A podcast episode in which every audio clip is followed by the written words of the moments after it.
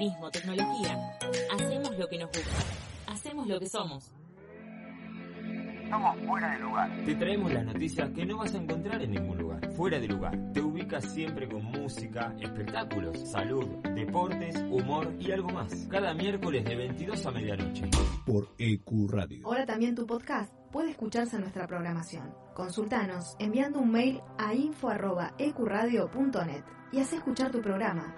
EQ Dale aire a tus ideas. Hoy más que nunca, donar sangre es donar vida. Ahora podés encontrar postas fijas de donación fuera de los hospitales. Saca turno y pedí una constancia personalizada para circular en buenosaires.gov.ar barra donasangre o escribí al WhatsApp de la ciudad al 11 50 50 0147. Buenos Aires Ciudad. Fin.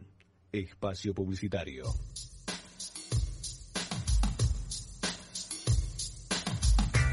Ve Invasión Bicicleta, cultura ciclista urbana en el aire de EQ Radio.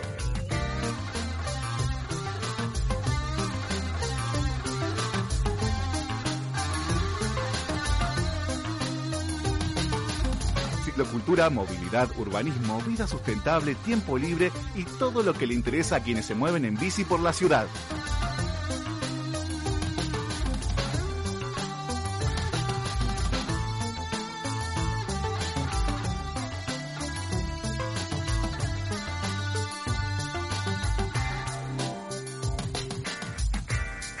Bienvenidos.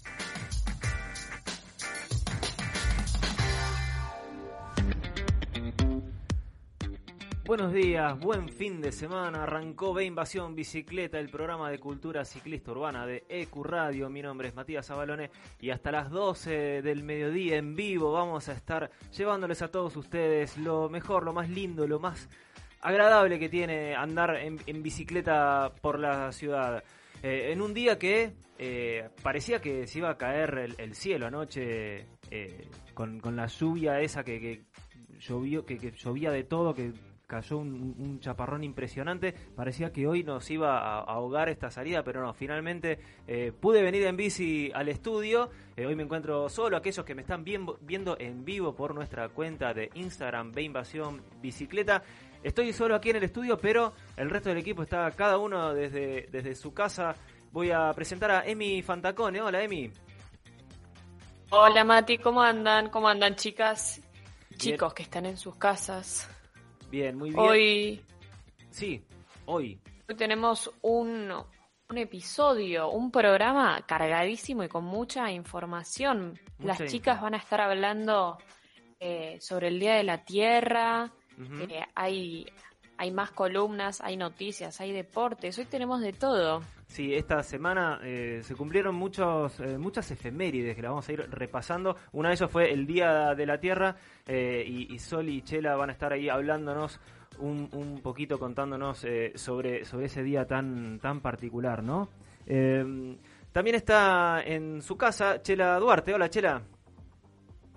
Hola, buen día, Mati, Emmy, Sol, eh, Juan y bueno, buen día a todos los oyentes en este sábado que como bien decías, Mati, anoche parecía que se venía el cielo abajo, Estamos hoy todos. amaneció totalmente despejado sí. y ahora se está volviendo a nublar. No importa, lo, lo importante es que pudimos llegar secos. Pues yo, yo decía, eh, escúchame, toda la semana un tiempo espectacular, no puede ser que justo el sábado a la mañana llueva. Decía, no, no podía ser. No, no, sí, es, es, así, es así. Viste que el clima no a los ciclistas a veces no, no nos quiere mucho. Pero bueno, igualmente, como ya lo Zafamos. instalado en este programa, somos unos manijas de la bici y eh, ni la lluvia nos para. Tal vez una tormenta eléctrica, pero una lluvia, una simple lluvia no. ¿Querés contarnos algo más de lo que vamos a tener el día de hoy en este programa? Y como bien adelantó Emi, junto con Sol vamos a estar hablando sobre el Día de la Tierra y algunas cositas en particular que pasaron acá en Argentina y cómo se afronta, ¿no? Todo este cambio climático o esta supuesta, eh, este supuesto interés sobre el cambio climático y realmente si, si pasa, ¿no? Uh -huh. eh, vamos también a estar hablando con, tenemos columna de deportes sí. con Alejandro Palma que nos va a estar contando sobre las tres grandes carreras que hay sobre ciclismo, el Giro de Italia, la Vuelta de España y el Tour de Francia, y también nos va a estar contando eh, algo que se va a estar llevando a cabo acá en Argentina, particularmente en el sur, eh, con un mundial que, bueno, ya en su columna vamos a poder estar escuchando en profundidad. Estén atentos a la columna de Alejandro Palma más tarde porque viene viene súper, súper interesante. También está Sol Mendoza. Hola, Sol. Hola, equipo, ¿cómo están? ¿Todo bien? Bien, muy bien. Hoy también desde casa. Al final siempre nos falla igual el, el pronóstico. Debo admitir que ayer me pasó, no fui al trabajo en bicicleta porque estaba anunciado el chaparronazo que cayó a las 8 de la noche, estaba pronosticado para las 3 de la tarde. Así que nada, nunca crean en el pronóstico, chicos, es una mentira. Arrobaste, arrobaste. Consejo del día, no crean en el pronóstico. ¿Qué más vamos a tener el, día de hoy en Invasión Bicicleta? Bueno, hoy tenemos columna de micromovilidad, eh, va a estar muy interesante, vamos a estar con Juan Cabaña que trae eh, trae un entrevistado, eh, así que vamos a aprender un poco con él eh, sobre pequeños vehículos motorizados. Los únicos vehículos motorizados que nos caen bien. Ah, tampoco somos anti-autos, pero aceptamos más a los monopatines y bicis eléctricas que a otros motores en la calle. Son un poco más silenciosos. nos caen más simpáticos. claro, son más, son más simpáticos que los automovilistas. y, hablando... Sí, no, y después como adelantó Chile, vamos a hablar de ecología, montañas de basura y esas cosas tan agradables que, que, nos que nos competen en la ciudad de Buenos Aires. Recién lo, estaba presentando Sol, estaba Juan Ignacio Cabaña. Hola, Juani. Hola, ¿cómo va? ¿Todo bien? Muy bien. ¿Querés contarnos así, tipo presentación en dos líneas de qué viene tu columna el día de hoy? Dale, perfecto. Sí, hoy traje un amigo que nos va a hablar de las cargo bikes. Apa. Estas bicicletas de carga que se están empezando a usar en lo que es la logística para, para todo lo que es última milla.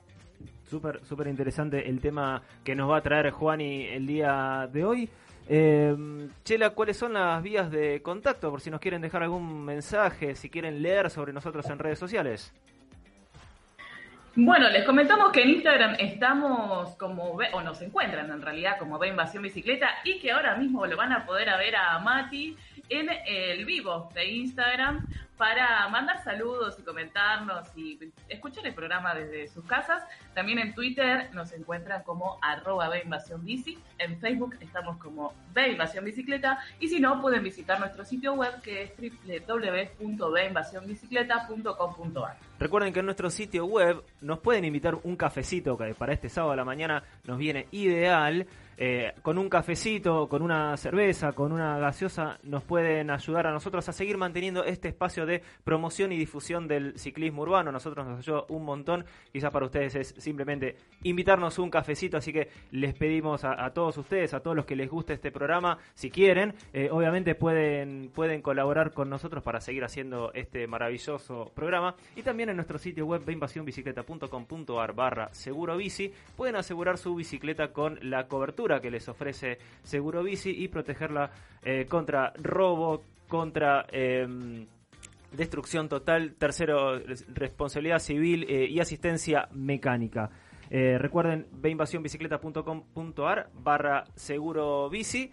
Em, acá Sol me está apuntando muy, muy atinadamente que entre tanta presentación, eh, también eh, vamos a estar hablando con Sebastián Poleski de eh, Bici Defense, porque ayer estuvimos, ayer estuvimos preguntando en redes sociales cuáles eran las dudas sobre temas legales, ¿sí? ¿Qué pasa en caso de accidente? ¿Qué pasa en caso de robo? ¿Qué se puede reclamar? ¿Qué no se puede reclamar? así que hoy en el transcurso del día, en el, transcurso del programa, vamos a estar hablando con Sebastián Poleski de Bici Defense eh, para hablar, digamos, sobre toda la temática legal relacionada con el ciclismo urbano y también responder las preguntas de nuestros oyentes. Gracias, Sol, por la acotación.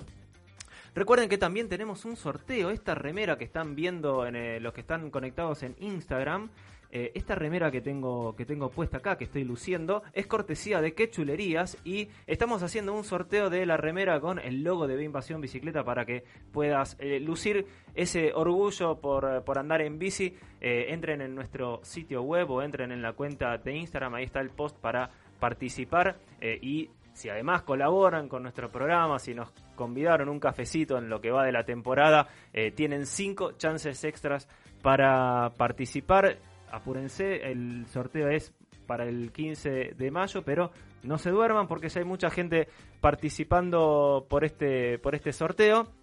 Recuerden también que estamos en pleno abril, 30 días en bici. Esperemos que, sigan eh, andando, aunque sea un ratito cada día. ¿Cómo, cómo, viene, eh, cómo viene el equipo con, la, con el desafío de 30 días en bici? Salgo ayer, vengo todos los días. Eh, me olvido de la foto, soy muy poco Instagramer. pero bueno, para eso estamos acá en la radio siempre motivando a la gente a seguir sumándose en bici, que es obviamente la, la intención que tiene 30 días en bici, que a través de la difusión, del juego, quizás de, compartir eh, que uno está pedaleando con el hashtag 30 días en bici, motivar a que otros se sumen a pedalear, que es lo más lindo que hay. Muy bien, el, Comité de Conducta Ciclista de, de Invasión Bicicleta los va a estar evaluando al final del mes para ver si, si aprobamos o no aprobamos. Eh, hablamos de efemérides eh, en esta introducción del programa. Estamos en vivo hasta las 12 del mediodía. Son las 10 y 13 de la mañana. Eh, también otra efeméride que se, que se cumplió esta semana fue relacionada con la música. se cumplieron 50 años de la aparición de la lengua Stone. Esta lengua Stone apareció en el disco Sticky Fingers, así que vamos a arrancar entonces el, día de hoy, el programa de hoy, con eh, un tema justamente de los Rolling Stones, de este disco Sticky Fingers, y el tema es Wild Horses.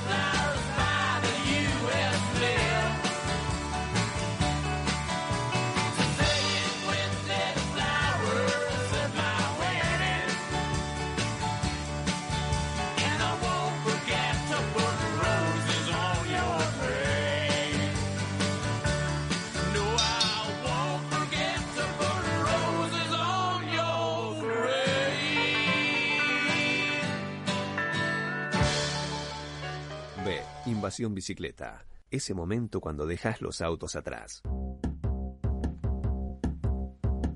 No te quedes sin proteger tu bicicleta.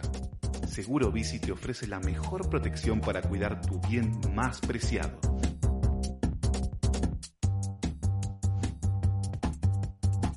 Cobertura por robo en la vía pública. Seguimos en mi invasión bicicleta, escuchamos a los Rolling Stones con Dead Flowers, no con Wild Horses. Dead Flowers era el tema de los Stones que escuchábamos. Eh, ahora es el turno de las chicas con su columna sobre el Día Mundial de la Tierra. Sí, así es. Como bien estábamos anunciando al inicio del programa, el, cada 22 de abril desde hace 50 años se celebra el Día Mundial de la Tierra, ¿no? Y todos nos preguntaremos por qué se celebra este día eh, en el planeta. Teóricamente, que vamos a ir a la realidad, hay algunas cositas que vamos a estar hablando y es sobre los deseos y las ganas de, de generar una política ambiental y la realidad, ¿no? Es como el meme de los Simpsons, es la verdad y la verdad. Eh, la fecha busca generar conciencia mundial sobre la relación de eh, interdependencia entre los seres humanos, seres vivos y medio ambiental eh, natural. Y se creó en homenaje a Gaylord Nelson, un ex senador estadounidense de 1970. Sería bueno también recordar un poco, hacer un poco de, historia y de lo que estaba sucediendo en ese momento en, Estados Unidos, aproximadamente en 1960 y 1980, donde eh, la misma energía que traía el país o la sensibilidad de alimentar los movimientos de derechos civiles y la contracultura generó un movimiento ecologista a mediados de los 60, donde eh, querían empezar a, generar políticas sobre eh, el ambientalismo, ¿no? Todo esto se llevó a cabo tras la publicación de un libro que Rachel, perdón, sí, Rachel Carson dice que se llama eh, Primavera Silenciosa, es un libro para que aborda en realidad una de las problemáticas más grandes del siglo XX, que es básicamente la contaminación que sufre la Tierra contaminación sufre la Tierra, uno de los eh, químicos que se usa a nivel mundial, que es el DDT, que básicamente son las siglas que denominan el dicloro difenil dicloroetano. Era muy difícil de pronunciar. Trabalenguas. Y es un. Sí, totalmente. y es un insecticida. Sí. No, no, si, si no te envenena, te, te, te deja ahí tarareando la, lo que Te rompe la Matrix al, pronunciarlo. Te rompe la Matrix, sí, sí. Para mí que es a propósito, ¿viste? Empezás a decirlo y ya decís, no, deja, ya está, no, no quiero saber. Pero bueno, eh, no es la idea, hay que informarse, hay que informarse porque hay datos muy escalofriantes con todo esto, y es que el DDT, luego de hacerse una aplicación en tierra, y escuche bien este dato, queda un 50% de, la, eh, de lo aplicado en la tierra totalmente eh, invadida, totalmente envenenada, lo cual esto, lo que surge después con el tiempo, es que se empiecen a contaminar aguas, tierras y generar eh, organismos que no son propios de esas tierras, ¿no? Algo que hemos hablado en algún momento en la invasión y es que eh, hay que ver también lo que se considera hoy en día en esta gran evolución, en esta, en esta, esta teoría de querer generar una economía sustentable hace que para un cultivo sea una peste, no sé, para las hojas sea una peste un maíz, un trigo, ¿no? Entonces empiezan todas estas cuestiones de eh, economía, ¿no? Que mucho no tienen que ver y que solamente son generadores de cáncer y otros males. Pero volviendo un poco a la Argentina, lo que está sucediendo el día eh, acá particularmente, y es que si bien se celebró el 22 de abril este, este, el Día Mundial de la Tierra, Argentina no se queda atrás, pero no sé si podríamos decir porque somos, eh, hay mucha conciencia ecológica, pero desde el lado del gobierno es un poco cuestionable. ¿Y por qué? Porque ya el, sábado pasado nos enterábamos de que el gobierno de la ciudad había instalado una isla de plástico para concientizar sobre los residuos. Sí, eh, eh, justo la semana pasada, como si a la ciudad de Buenos Aires no le faltaría amanecer con cosas insólitas con respecto a temas importantes, ¿no?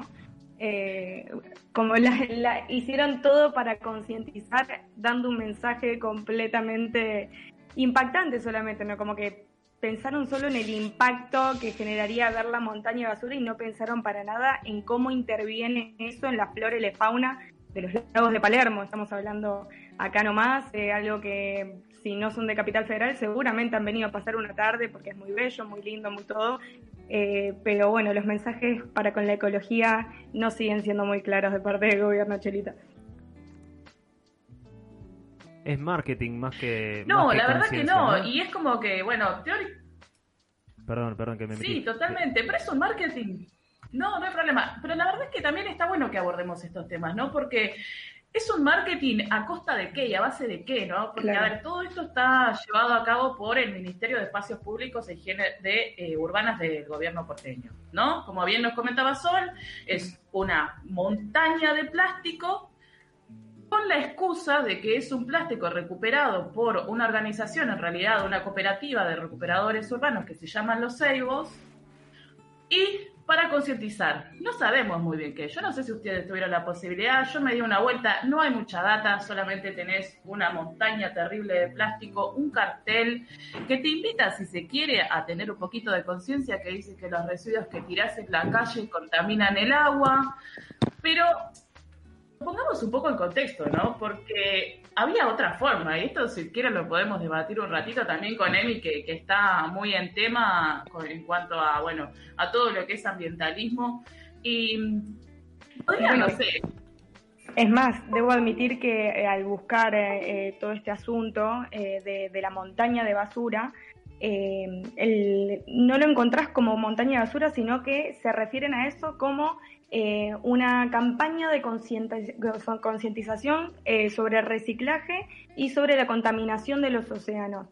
Ok, para llegar al trasfondo de este mensaje, lo único que ves es la montaña de plástico en un medio que lucha día a día por mantenerse natural. Eh, hablamos de, la, bueno, en general, todas las plazas y parques que están en las ciudades hay una realidad que conviviendo con nosotros, con la cantidad de autos, con la contaminación que, genera, que generamos, son espacios que luchan casi por mantenerse naturales y me parece hasta absurdo que encima sumemos con la intención de, de concientizar, sumemos contaminación. Eh, es, es terrible. Yo pienso en, ese, en esos lagos, sin ir más lejos, poca, pero hay un poco de flora, fauna, o sea, hay, eh, siempre ves patos, hay gansos y demás, no sé qué especie de aves serán, pero pobres, de repente, con, una idea mega marketinera, como decía, como decía Mati, a costa de que eh, se ponen montañas de plástico sin ni siquiera dar mucha información sobre a qué se refieren.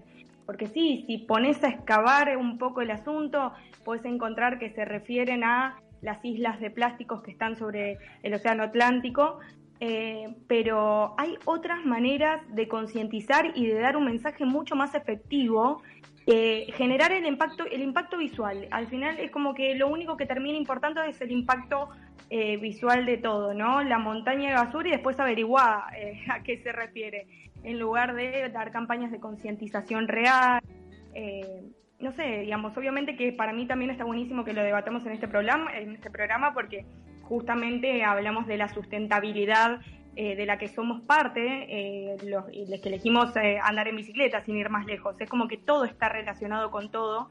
Y mm, para mí lo que está bueno también traer a debate es qué rol ocupamos cada uno de nosotros como, como ciudadanos, como sociedad, eh, en, em, en, el mensaje que damos con respecto a la sustentabilidad. Eh, Mati. Sin ir más lejos, hace unos días atrás eh, hicieron una campaña en las bocas de las alcantarillas diciendo el río de la Plata comienza acá, no tires basura que esa campaña eh, la habían eh, hecho en otro en otros lugares, en otras ciudades con el mensaje de el mar comienza acá, no tires residuos, que me parece una campaña mucho más efectiva porque tiene un mensaje directo que se entiende enseguida, o sea, ni bien lees eso, te das cuenta a qué se refiere y no está interviniendo de una forma tan brusca tan fuerte un, entorno como es el de los lagos, eh, que más allá de que es un lago artificial y todo, nada, es como decían ustedes, hay flora, hay fauna y es un espacio que se tiene que tratar de mantener lo más verde posible. Sí, y lo, lo raro y lo complicado de, esta campaña que armaron es que eh, la, eh, la, cantidad de basura que uno produce ya es por día, cada persona, cada ser humano, es muchísima como para también ir y aumentar la basura en, un espacio público, ¿no es cierto? Em, no sé, eh, hay un par de datos, cada persona por, por día produce más de un kilo de basura. En Argentina se generan 16.5 millones de toneladas de residuos en todo el país. Entonces, eh, eso es un montón. Bueno, a colación de esto... Sí, totalmente. Oh, perdón, Chilira. no, dale, dale, dale. No, no, no, seguro. No, pasa que quería también, justo con lo que nos estaba, los datos que nos estaba comentando Emi, es también en realidad una pregunta, ¿no? Y es, eh, en realidad instalar esta contradicción en la que nos vemos hoy en día a nivel sociedad y que, por suerte, si se quiere, hay un montón de organizaciones que están visibilizando esto y es eh, ambiente versus desarrollo. ¿qué, ¿Cuál visibilizar este germen que está en nuestra, en nuestra historia, en nuestra sociedad, y aunque a muchos no les guste la política, y aunque no, no este no sea un tema de política, también está totalmente instalado en, la cuestión ambiental o ecologista, porque tenemos una deuda que nos exige pagar divisas para después profundizar una, una matriz eh, extractivista, ¿no? mientras también nos, exigen a niveles internacionales cumplir ciertos criterios ambientales. Eh, con esto cierro el punto y es que básicamente hay una una planificación, si se quiere, de eh, miseria en realidad planificada en América Latina. Lo podemos ver a través de lo que está sucediendo en la Nargala con las mineras, un gobierno que se presenta a favor también e indica que es un proyecto económico que va a abrir la economía en el país, pero la realidad es que a nivel ambiental estamos destruyendo todo y eso también repercute acá en Buenos Aires, que por más que no tengamos la superficie para explotar nada, por suerte, eh, como bien decía Emi, tenemos que empezar a generar un poco más de conciencia. El spot este que se hizo en el, planetario, tranquilamente le podría haber dado la posibilidad a los recuperadores del Seibo a que hablen ellos sobre su trabajo y lo cómo se puede hacer un, reciclaje eh, en hogares, ¿no? Cómo se puede reutilizar eh, las botellas, cómo podemos, o, no sé, instalar más basureros verdes, estos basureros donde son de reciclaje, queda como con un, poquito de sabor a poco. Sí, eh, sí, son eh, ejecuciones o, campañas que se pueden se pueden hacer de manera distinta y, quizás buscando un impacto real y no tanto el impacto visual. Em, bueno, em, excelente chicas, me, me, encantan estas, estas columnas, estos temas, porque quizás, eh, como decían ustedes, nosotros eh, andando en bici somos aliados del, medio ambiente y estos son temas eh, para tener en cuenta todo el tiempo, más cuando quizás afecta en lo que tiene que ver con los espacios públicos de la ciudad. Seguimos hasta las 12 del mediodía, no se pierdan eh, más tarde la columna de Juan Ignacio Cabaña y eh, la entrevista que le vamos a hacer a Sebastián Poleski de Bici Defense. Eh, ahora vamos a un CEPA y a la vuelta viene Juan Ignacio hablando de movilidad eléctrica.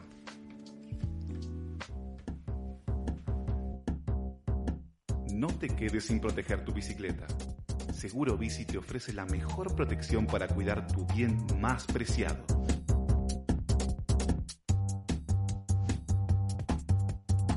Cobertura por robo en la vía pública. Destrucción total. Responsabilidad civil. Asistencia mecánica.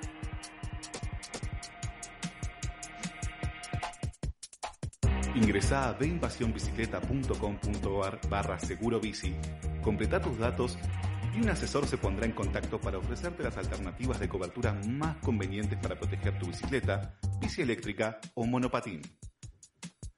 Acordate, ve barra seguro bici.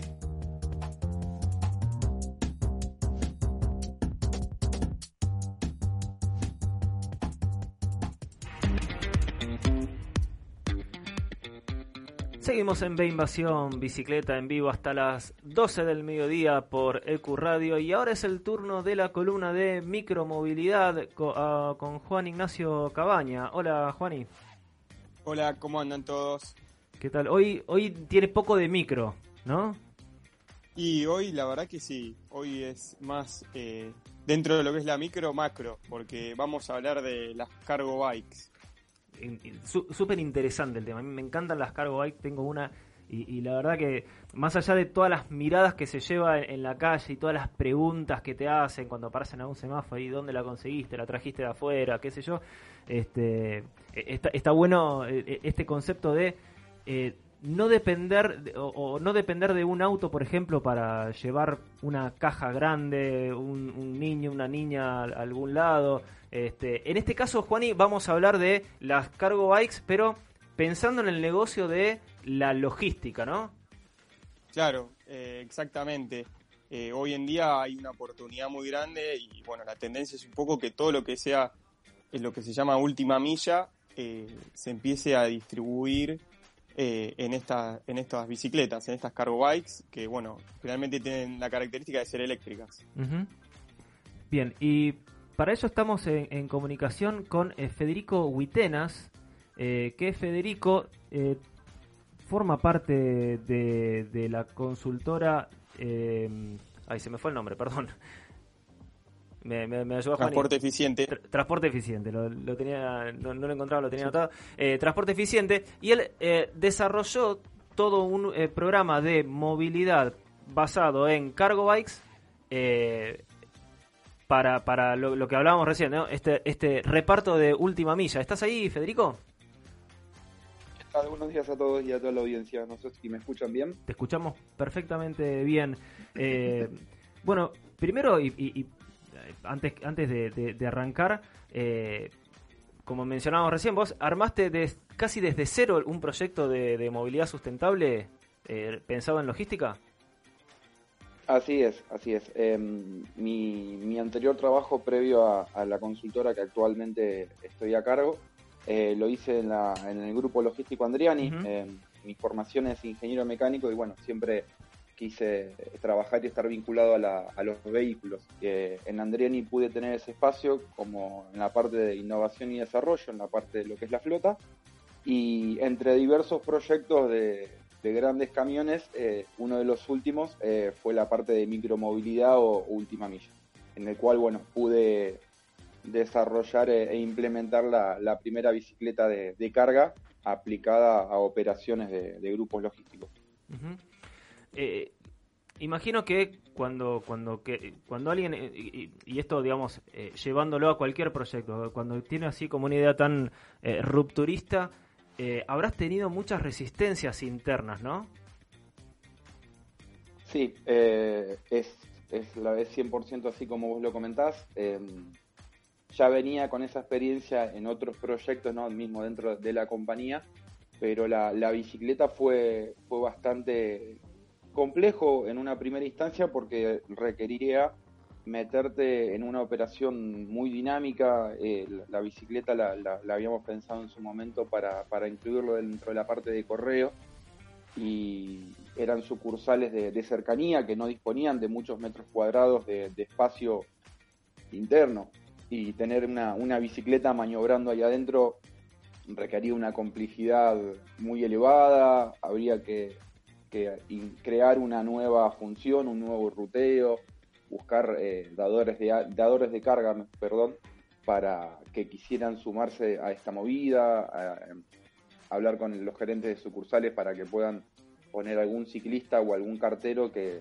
desee también probar algo nuevo. Así que sí, la verdad que hubo algunas resistencias al principio, pero bueno, también el, parte del, del, proceso de innovación requiere de eso, de, de romper lo que está funcionando, aunque esté funcionando bien a priori, para, para probar nuevas cosas. Y el proyecto de Bicicarga no, no fue la excepción. Em, cuando, cuando mencionaba recién que hubo que desarrollar nuevas posiciones, porque que claramente conductor de bici cargo no, no debía ser algo que estuviera eh, ni siquiera previsto, ¿no?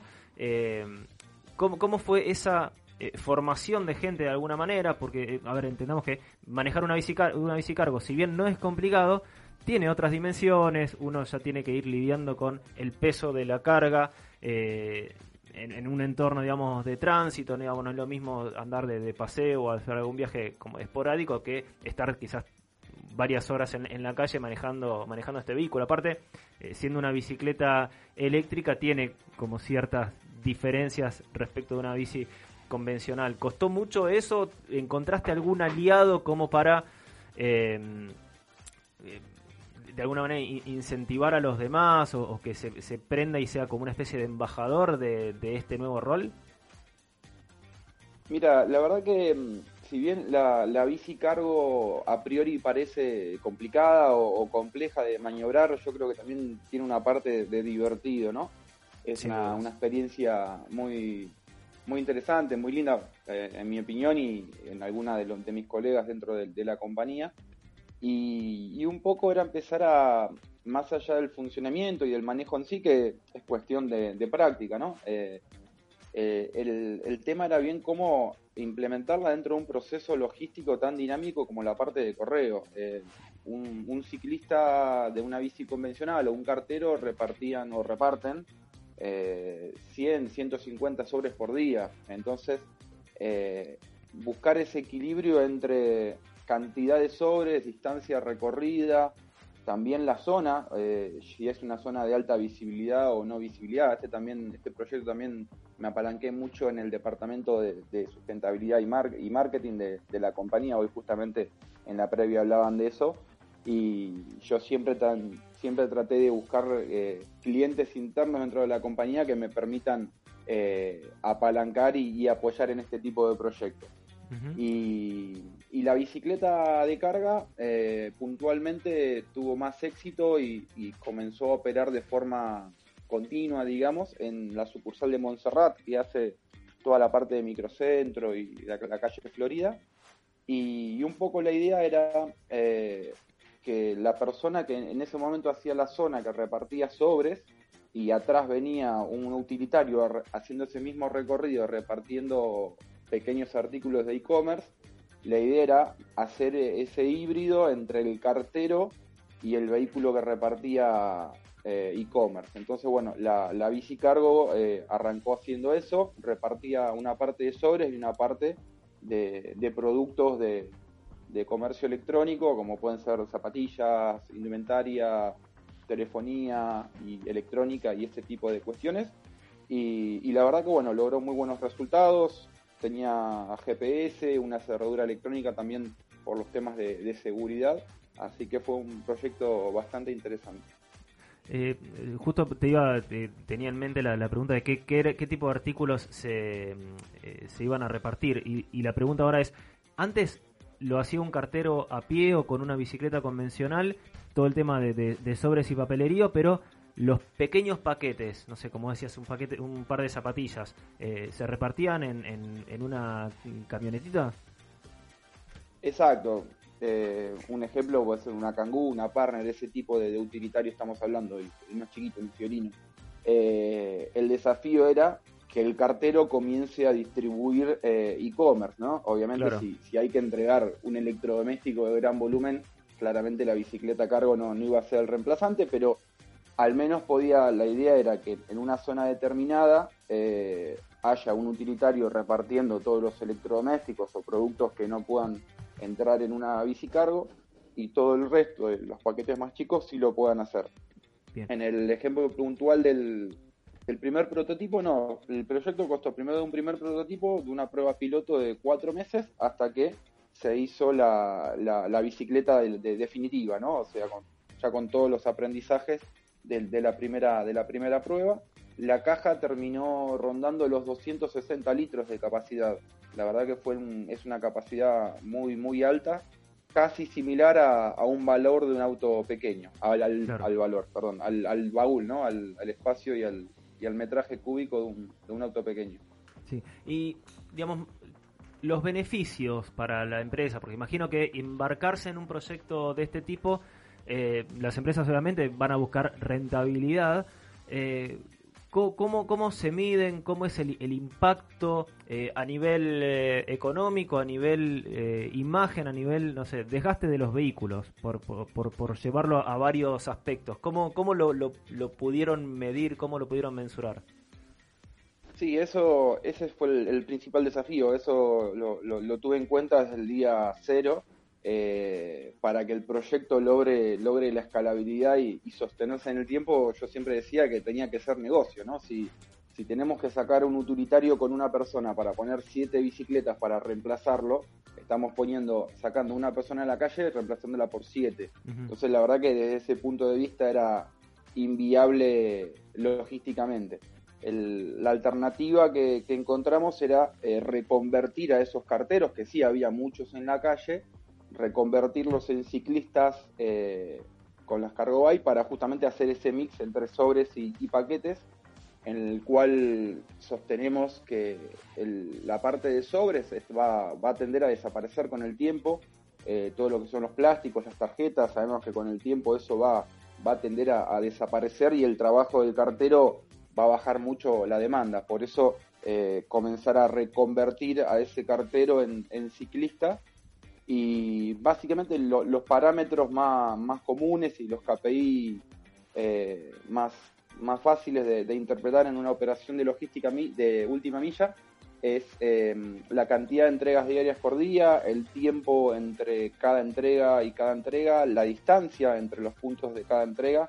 A veces una bicicleta tenía que parar cinco veces por cuadra y en otras zonas tenía que hacer unos enlaces entre punto y punto de 500 metros, 800 metros. Era un poco también buscar el equilibrio que, que permita hacer una buena cantidad de, entregar una buena cantidad de paquetes y, y poder ser, em, y que no lentezca la, la, la, operación, ¿no? Claro, estamos hablando con Federico Huitenas de la consultora Transporte Eficiente sobre eh, movilidad eléctrica para todo lo que tiene que ver logística. Juani.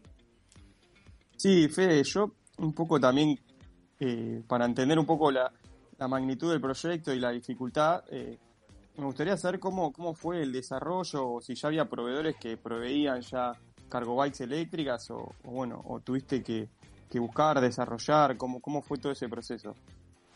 Sí, ese también fue un, un gran, un gran tema. Yo mi, mi idea de, en mi cabeza la, la empecé a, pensar en, a fines del 2018. Eh, primero, obviamente, hice las consultas vía web de, todo lo que había en Europa. Ahí me encontré con un mundo muy avanzado y desarrollado, con una oferta de vehículos muy amplia, con, grandes materiales, con grandes componentes ciclísticos, eh, con mucha complejidad a nivel, a nivel diseño y mucha eficiencia también. Y a la hora de, buscar en Argentina, cuando en abril del 2019 me aprobaron el proyecto, me dijeron, bueno, salí a buscar alternativas, traenos y evaluamos la mejor y empezamos a desarrollar un vehículo a medida para, para Andreani. Em, había muy pocas ofertas en Argentina en ese momento, no me terminaban de, de convencer, eh, porque también obviamente, como dije anteriormente, esto iba de la mano del marketing la sustentabilidad, entonces también la bicicleta, aparte de ser funcional, eh, tenía que ser linda, tenía que ser bonita, tenía que tener líneas suaves. Y, es algo que todavía en ese momento no, no, encontré en Argentina. Por lo tanto, uno de los proveedores que, que mejor creía potencial, fuimos eh, desarrollándolo en conjunto y potenciándolo para, para poder hacer el diseño final que esté a la altura de las circunstancias, tanto de las exigencias de la operación como un vehículo que sea agradable a la vista para, para que después marketing pueda hacer la, la difusión correspondiente. Y, llevándolo a ese, a ese punto, ¿no? Del, vehículo raro, lindo que, que, se ve en la calle, ¿qué, ¿qué feedback le llegó de la gente que ve semejante bicho por la calle tan eh, tan fuera de lo, de lo común. Es muy, es muy loco y en ese sentido la, la experiencia fue muy gratificante. Em, me ha tocado también manejar una, una bici cargo de, este proveedor eh, que desarrollé, se llama Cargo Argentina, tienen, eh, lo pueden encontrar en Instagram, ahí, ahí están las fotos. Y era muy loco ver la, la reacción en la calle, cómo la gente te miraba, eh, siempre bromeábamos con los compañeros que a veces hasta las mascotas de la calle se te quedaban mirando, o sea, hasta a veces un perro te miraba, o sea, era muy loco.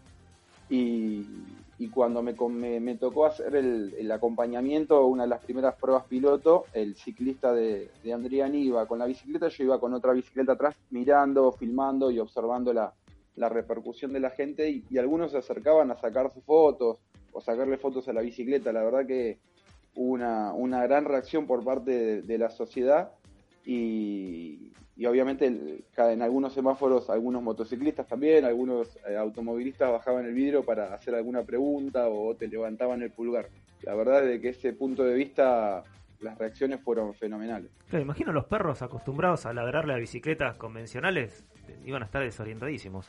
Eh, y, digamos, aparte de este, este feedback, eh, a mí me llama la atención, bueno, yo mucho no, no, ando en microcentro y obviamente con todo esto de la, de la pandemia y los cierres, mucho menos aún, pero me hubiera encantado verlas porque he visto en otros casos eh, bici mensajeros, sí, con bicicletas cargo, eso sí se, se ve bastante, bastante más, pero no, no llegar las de Andriani. Esperemos que esto entonces eh, siga prosperando, que, que sea como el, eh, el, la punta de lanza de que también otras empresas se sumen a, esta movida de logística con, bicicletas cargo. Eh, también por una cuestión de, descomprimir un poco lo que es el, tránsito en la ciudad, que muchas veces eh, nosotros los ciclistas nos quejamos de que los camiones de reparto eh, o las combis terminan estacionando en las ciclovías porque no tienen lugar para estacionar, eh, de alguna manera este, este proyecto viene como a, también a resolver ese punto que es bastante crítico, entiendo,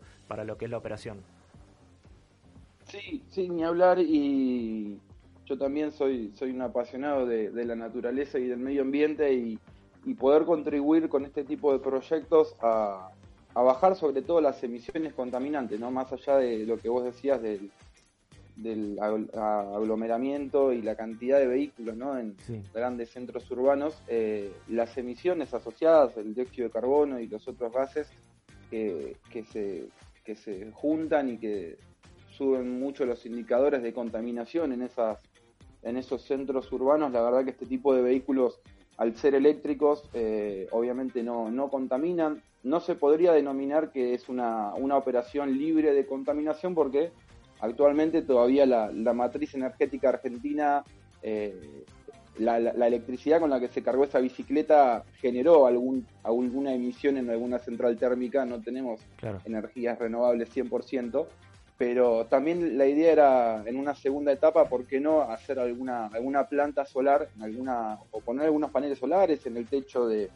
de la sucursal como para poder generar esa, esa pequeña energía eléctrica que requería cargar la bici y, armar así una, una, operación libre de contaminación. ¿no? Ese era un poco el, el norte del proyecto que, que, seguramente en breve lo estarán llevando adelante. Excelente, Federico. Eh, ¿Querés contarnos dónde podemos encontrar más info de tu consultora Transporte Eficiente?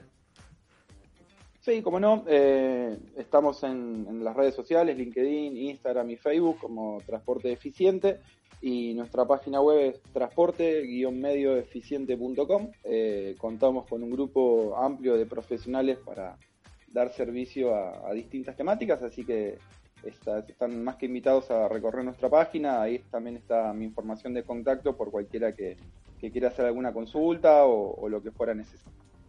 Excelente, pasó Federico Huitenas de Transporte Eficiente en la columna de micromovilidad eléctrica que eh, hoy para los puristas de las terminologías eh, de micro tuvo poco, hoy fue más movilidad eléctrica aplicado a lo que es eh, logística. Juan, y también muchas gracias eh, por, tu, por, el, por el espacio y por, por haber invitado a, Federico. Muchas gracias a ustedes. Muy bien, seguimos en B Invasión Bicicleta. Ahora nos toca un cepa o un tema.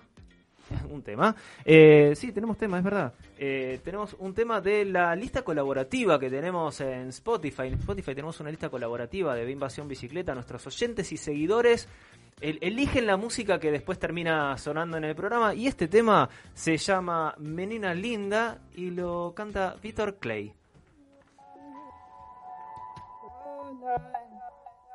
Menina linda, me conte mais sobre seus voos. Por qual céu você viajou? Até pousar na minha boca. Menina linda, meu coração pede socorro. Voar às vezes dá enjoo, mas teu abraço me acalma. Eu que vim do surf, ela que veio da yoga. Os dois pirava em suco natural de laranja com acerola. Formada de aviação, eu mal terminei a escola. Voava pelas nuvens enquanto eu jogava bola. Ela que chegou toda despretensiosa, carregando seu cabelo, o perfume de uma rosa. Loira do olho verde, rock and roll, a bossa nova, o maior dos meus perigos, perigosa. Menina linda, me conte mais sobre seus voos. Por qual céu você viajou? Até pousar na minha boca. Menina linda, meu coração pede socorro. Voar às vezes dá enjoo, mas teu abraço me acalma. Oh, menina linda. Menina linda. Deixa eu viajar com você. Levar, deixa eu viajar com você. Pra onde o vento quiser nos levar, deixa eu viajar com você. Pra onde o vento quiser nos levar, deixa eu viajar, deixa eu viajar, deixa eu viajar. Menina linda, me conte mais sobre seus voos. Por qual céu você viajou? Até pousar na minha boca. Menina linda, meu coração pede socorro. Voar às vezes dá enjoo, mas teu abraço me acalma. Menina linda, me conte mais sobre seus voos. Por qual céu você viajou? Até pousar na minha boca. Menina linda, meu coração pede socorro. Voar às vezes dá enjoo, mas teu abraço me acalma.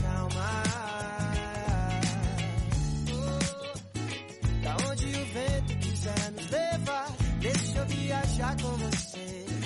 Da onde o vento quiser nos levar, deixa eu viajar com você. Da onde o vento quiser nos levar, deixa eu viajar com você. Da onde o vento quiser nos levar.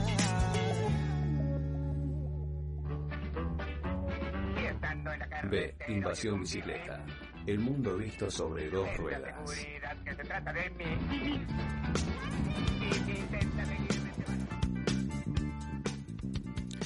Seguimos en B Invasión Bicicleta, escuchamos a Víctor Clay con el tema Menina Linda de nuestra lista colaborativa de Instagram. Y ahora es el turno de, de lista colaborativa de Instagram, no, lista colaborativa de Spotify. de Spotify. bueno, puede pasar, puede pasar. En Instagram estamos en vivo, nos están viendo, me están viendo. Eh, pueden verme ahí, mi, mi, pelada reluciente, brillosa. Este, en el estudio de, de Un saludito, Mati, que te estamos viendo. Todo tu equipo te está viendo, mira. Eh, también pueden seguirnos por ahí en nuestro Instagram, de Invasión Bicicleta eh, hasta las 12 del mediodía. Eh, bueno, vamos a, las noticias, chicas, ¿les parece? Voy con la, con la primera. Eh, la bicicleta representó para las mujeres de la ciudad de Mosul, en Irak, un instrumento para reclamar libertad. La Dirección de Juventud y Deporte de Nínive, con apoyo de algunas ONG internacionales, organizó el primer recorrido en bicicleta exclusivamente femenino. La imagen de 40 mujeres rodando en las calles de Mosul, que aún se recupera de la ocupación del Estado Islámico, es inusual. Algunas de las participantes fueron criticadas incluso por sus propias familias, a lo que ellas responden que eh, merecen la misma libertad que tienen los hombres. Esta noticia apareció en el sitio CNN eh, en español eh, y la bicicleta, como siempre decimos, es un, instrumento de, libertad que mucho hizo por la mujer en, Occidente. Bueno, ahora le toca a las mujeres de, Irak que su, régimen reprime mucho la, libertad de las mujeres, hacerse, hacerse oír a bordo de, de las bicicletas. Emi. Bueno, ¿quién, quién seguía? Eh, Voy yo, voy yo, voy yo, así, ah, así nos vamos ordenando. La próxima noticia habla sobre eh, que Alemania anuncia que será un país de bicicletas. Esta nota la van a poder encontrar en Infobae. Básicamente habla que Alemania, hogar del autobahn y de una poderosa industria automovilística, quiere que sus ciudadanos pasen más tiempo en bicicleta. El gobierno alemán anunció el miércoles una nueva estrategia nacional para aumentar en un 50% el uso de la bicicleta y la seguridad de los ciclistas para el 2030. Los objetivos están relacionados a la preocupación por el cambio climático y las emisiones que evitarían y en la seguridad de los ciclistas. Y para ello las autoridades quieren expandir el número de ciclovías, crear más carriles y lugares de estacionamiento dedicados a los ciclistas, considerando las necesidades de crecimiento de números de usuarios que se volcaron al uso de carga para reducir el número de muertes que registra el país en los caminos alemanes, que es de un 40% en la próxima década comparado con el 2019, cuando 445 ciclistas murieron en hechos viales. La inversión que se va a llevar a cabo es de 1.800 millones de dólares y el año pasado se vendieron unas 5 millones de bicicletas comparado con poco menos de 3 millones que fue el equivalente a los autos. Seguimos con el nuevo garage seguro para bicicletas que están probando en las calles de Nueva York. El número de vehículos de cuatro ruedas en la ciudad de Nueva York va en aumento, al igual que las bicicletas.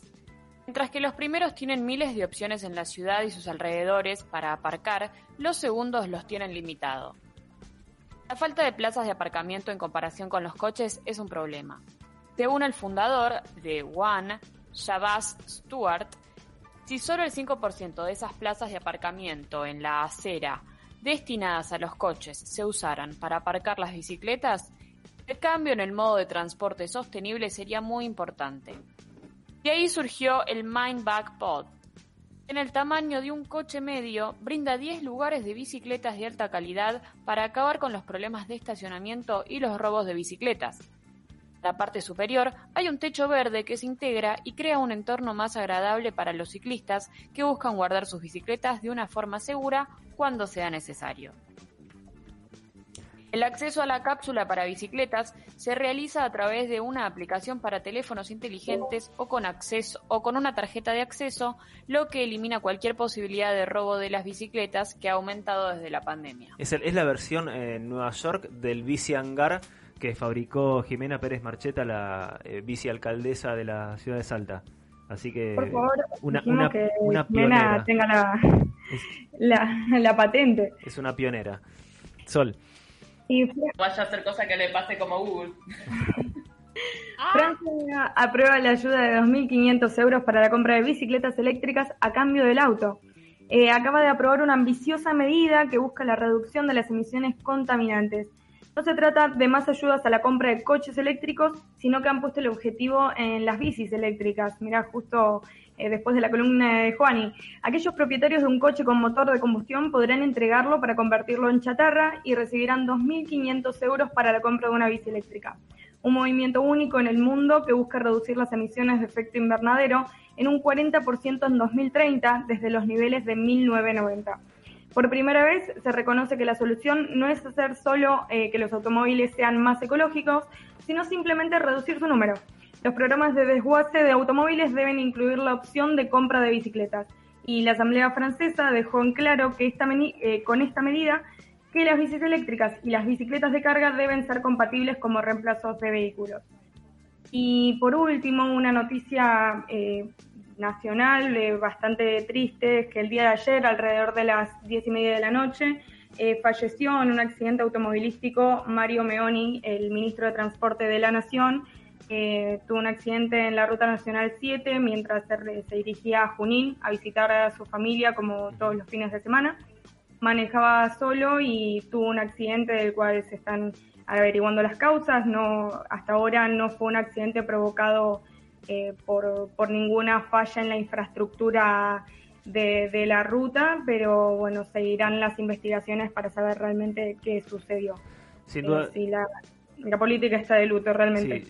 Sí, eh, sin, dudas, una esta pandemia de la que nadie habla, que son la de los siniestros viales, que es la primer causa de muerte evitable en nuestro país eh, y que más allá de, este hecho más que lamentable, claramente, eh, todos los años se lleva la vida de miles, miles personas, de miles de personas, eh, y la verdad que siguen sin tomarse medidas para atacar de raíz este, este problema. Lo vemos a diario lo vemos a diario en, las calles de, nuestras ciudades, lo vemos en la violencia vial que, sufrimos nosotros como, ciclistas.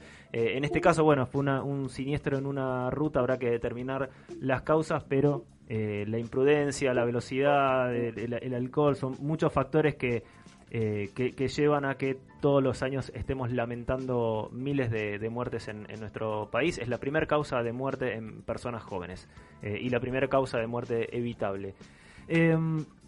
Seguimos hasta las 12 aquí en EQ Radio. Pueden escucharnos en ecuradio.net. Pueden bajarse la aplicación de EQ Radio para escucharnos en vivo y escuchar todos los programas de esta bella radio. Eh, recuerden que más, recuerden que más tarde vamos a estar hablando con Sebastián Poleski de Bici Defense. Si tienen preguntas para eh, hacer sobre temas legales, eh, sobre cuestiones que tienen que ver con leyes, qué corresponde, qué hay que hacer ante determinada situación, pueden hacerlo en nuestras redes sociales. vamos a una tanda ahora y a la vuelta tenemos la sección deportes, la entrevista con Sebastián Poleski de Bici Defense. Inicio. Espacio publicitario. La música, el cine y el arte que nos transportan a otras dimensiones, paisajes y espacios. Con la conducción de Miki Martínez, El Niño Perpetuo, para el adulto en eterna espera, por EQ Radio. Te presentamos un mundo nuevo en la radio online. EQ no solo es una emisora, es parte de vos, es tu emisora. Dale aire a tus ideas. EQ La radio es un espacio donde uno logra conectarse con varios sentidos. La radio genera una sensación de libertad y fantasía. EQ Radio. Dale aire. Los viernes de 17 a 19 horas, entrevistas a músicos reconocidos y del ambiente under. Escuchalos cantar y acompañarnos en el mejor programa de diversidad musical de EQ Radio. Todos los viernes de 17 a 19 horas, SOS Music. Por EQ. No te agarres más la cabeza y sacate todas las dudas del mundo del derecho. Todos los viernes de 19 a 20 horas, escucha Hacer oído. Por EQ. Nadie cree en lo que oye. Para terminar la semana bien informado. Cada viernes de 21 a 22 horas. Con las noticias más importantes, la información deportiva. Buena música y la agenda del fin de semana. Nadie cree en lo que oye. Viernes de 21 a 22 horas. Por EQ Radio. Todos los sábados de 14 a 16 horas. Cruce peligroso. Bandas. Exclusivos. Entrevistas. Cruce peligroso. Por EQ. A algunos le puede gustar el suspenso. O el drama. El romance ¡La acción! Pero solo unos pocos se quedan hasta el final. Cuando termina la función, comenzamos nosotros. Hasta las 6 de la tarde. Nos encontramos después de la función. Post crédito por Ecuradio. Te acompañamos, te divertimos, te entretenemos, hacemos radio para vos. Sube el volumen, sube el volumen. La música del mundo, la música de tu vida, tu música preferida en la radio que más te gusta. Sube el volumen. Los sábados de 2022 por EQ Radio. No te olvides, envíanos tu proyecto a info.ecuradio.net y forma parte de este mundo. Dale aire a tus ideas. EQ Radio. Todos los domingos de 17 a 19, junto a Charlie, Walter y Lucas, hacen A Puro Metal, un programa heavy, hecho por heavy y para heavy, por EQ Radio. Un espacio, un lugar rodeado de buenos profesionales y gente comprometida con la radio. Te invitamos a formar parte de la familia de EQ Radio. Envíanos tu proyecto a info.ecuradio.net. EQ Radio Hoy más que nunca, donar sangre es donar vida. Ahora podés encontrar postas fijas de donación fuera de los hospitales. Saca turno y pedí una constancia personalizada para circular en buenosaires.gov.ar barra donasangre o escribí al WhatsApp de la ciudad al 11 50 50 0147. Buenos Aires Ciudad. Fin. Espacio publicitario. Volvemos a B Invasión Bicicleta. Em, ¿Quién se anima a repetir las vías de contacto? ¿Quién, quién, quién está ahí disponible? Voy, voy, voy. Eh, nos encuentran en vivo um, en Instagram viendo a la bella, el bello rostro de Matías Zavalione en B Invasión Bicicleta, en Twitter nos encuentran en arroba B Invasión Bici, en Facebook también como B Invasión Bicicleta y en nuestra página web binvasionbicicleta.com.ar y de paso, ya que estamos, eh, pueden invitarnos un cafecito si les gusta el programa, si les gusta lo que hacemos y si lo disfrutan tanto como nosotros pueden colaborar para que este espacio siga creciendo y quien les dice que nos yo sigo confiando que nos vamos a extender a un tres ambientes el año que viene. Así que pongo la fe en, los oyentes que, están en este momento con nosotros, eh, que nos van a invitar un cafecito, una cervecita, un croissant, lo que quieran. Eh, todo siempre es muy bien recibido. Sí, incluso ahora pueden invitarnos cafecitos si viven fuera de Argentina, si nos están escuchando desde cualquier parte del mundo a través de ecuradio.net. También pueden, pueden colaborar con nosotros, ahí habilitamos esa, esa opción para seguir ayudándonos a mantener este espacio de promoción del ciclismo urbano. Me encanta tu optimismo, Sol, eh, respecto a, las previsiones para, el año que viene. Eh, recuerden también que pueden participar del sorteo por esta remera que tengo puesta, que pueden, que pueden ver cómo la luzco eh, en nuestro sitio de Instagram. Estamos en vivo en B Bicicleta ahí en Instagram. Seguramente a ustedes les va a quedar mucho mejor que a mí, así que pueden ganársela entrando en nuestro sitio web. Ahí pueden ver todas las maneras de participar y sumar chances. Pueden sumar chances siguiendo a Qué Chulerías en, en Instagram pueden sumar chances colaborando con nosotros. Si colaboran con nosotros a través de un cafecito, una cerveza o lo que fuera, eh, suman 5 chances para ganarse esta remera. Ya hay bastante gente que estuvo anotándose en la semana. Y, pueden ganarse esta remera que vamos a estar sorteando en eh, a mediados de mayo. El 15 de mayo vamos a estar sorteando esta remera con todos los que se anoten hasta, hasta ese momento. Em, Vamos a un cepa de hora y cuando venimos vamos a escuchar deportes de la mano de Alejandro Palma. La vida es como andar en bicicleta. Para mantener el equilibrio hay que seguir pedaleando. Albert Einstein, científico, ciclista. Seguimos en B Invasión Bicicleta y la música nos indica que llega el momento de deportes con Alejandro Palma. Hola Alejandro. Hola, ¿qué tal? Buenas tardes. ¿Cómo andas, Matías? Chela, ¿qué tal? ¿Cómo están, audiencia? Bien, muy bien. Eh, esperando la, información deportiva cargada con competencias nacionales e internacionales. Así es, así es. Bueno, mira, eh, me gustaría arrancar comentándote un poco cómo viene la antesala de lo que es el, gran calendario Pro Tour, es decir, para los equipos profesionales, estos equipos en los que uno tiene que estar contratado por ellos para poder participar en estas competencias. Entonces, bueno, estamos en la antesala. ¿Por qué? Porque a partir de mayo empieza a, disputarse el Giro de Italia, es decir, el 8 de mayo comienza y, el Giro de Italia es una de las tres grandes vueltas que tiene el ciclismo a nivel mundial. Tenemos el Giro, tenemos el Tour de Francia y tenemos la Vuelta a España. Y, en este año que la verdad que se han hecho esperar las competencias, bueno, está, ahí todo el mundo muy, muy expectante con todo esto. Excelente. Eh, eh, arrancamos con el Giro de Italia. Así es, el Tour de Italia arranca el 8 de mayo, son 21 etapas, eh, las 21 etapas tienen dos días de descanso, eh, es decir, el Giro arranca con tres etapas, eh, una jornada de descanso, después viene, si mal no recuerdo, de la 4 a la 10 las etapas, ahí viene día de descanso y después viene del 11 al 21, es decir, así 10 etapas seguidas hasta cerrar el 30 de mayo. El 30 de mayo cierra el Giro de Italia, termina el Giro de Italia. Bien, Así que, perfecto. Ah, Tengo una pregunta, Ale, para hacerte, y era básicamente eh, con el Giro, ¿qué onda? Hubo como un boom, ¿no? del ciclismo y más gente que se empezó a interiorizar en, los giros, la vuelta y el tour, y se, se vio en redes, ¿no? mucha difusión al respecto. ¿Cuál es, quería preguntarte, si es que no me estoy eh, adelantando a, algo que ya vas a contar, y es sobre los favoritos que hay, teniendo en cuenta que el año pasado ganó Tao. No voy a ni siquiera a osar en pronunciar su, apellido, el, británico de Ineos. Bueno, a ver, eh, veamos, los, los favoritos de cómo arranca esta temporada para, para las grandes vueltas. Mira, del... A ver, hay muchos, hay muchos. Pero, pero por ejemplo, eh, hay, hay algunos que se han visto en este inicio de temporada, corredores, algunos corredores, que se han visto que están literalmente a otro nivel. Es decir, dentro de la competencia hay una microcompetencia en las cuales pueden participar muy, muy pocos.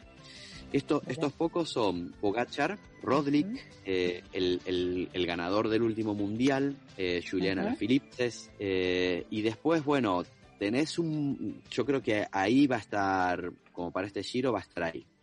Eh, corredores que dicen que están apuntando y que, y, que creen que van a llegar en muy buena forma. Por ejemplo, es otro británico que es Simon Yates. Después tenés mm, algún español también ahí, como Valverde, que es eh, eh, ya está retirándose, pero se lo ha visto ahora en unas carreras clásicas realmente con una forma increíble. Entonces, es, es, un corredor que, que, todo el mundo va a seguir y que va a mirar y va con equipo, es decir, va va con buenos corredores que le pueden hacer muy buen equipo como para poder llevarlo a, hacer buenas estrategias y que al final quizás nos encontremos ahí con resultados que, nos sorprendan. ¿Por qué? Porque es un tipo de 40 años. No es, no es el favorito, claro. pero, pero vamos, es, es uno de los de los más importantes, de los corredores con más trayectoria, de los más importantes, que, que seguramente va a estar ahí peleado. Bien, eh, entonces mayo cierra, eh, o mejor dicho, se desarrolla el eh, Giro de Italia. ¿Cuál es el que le sigue? De ahí tenemos el Tour de Francia. Igual hay tiempo para el Tour. Fíjate que el Tour es en junio.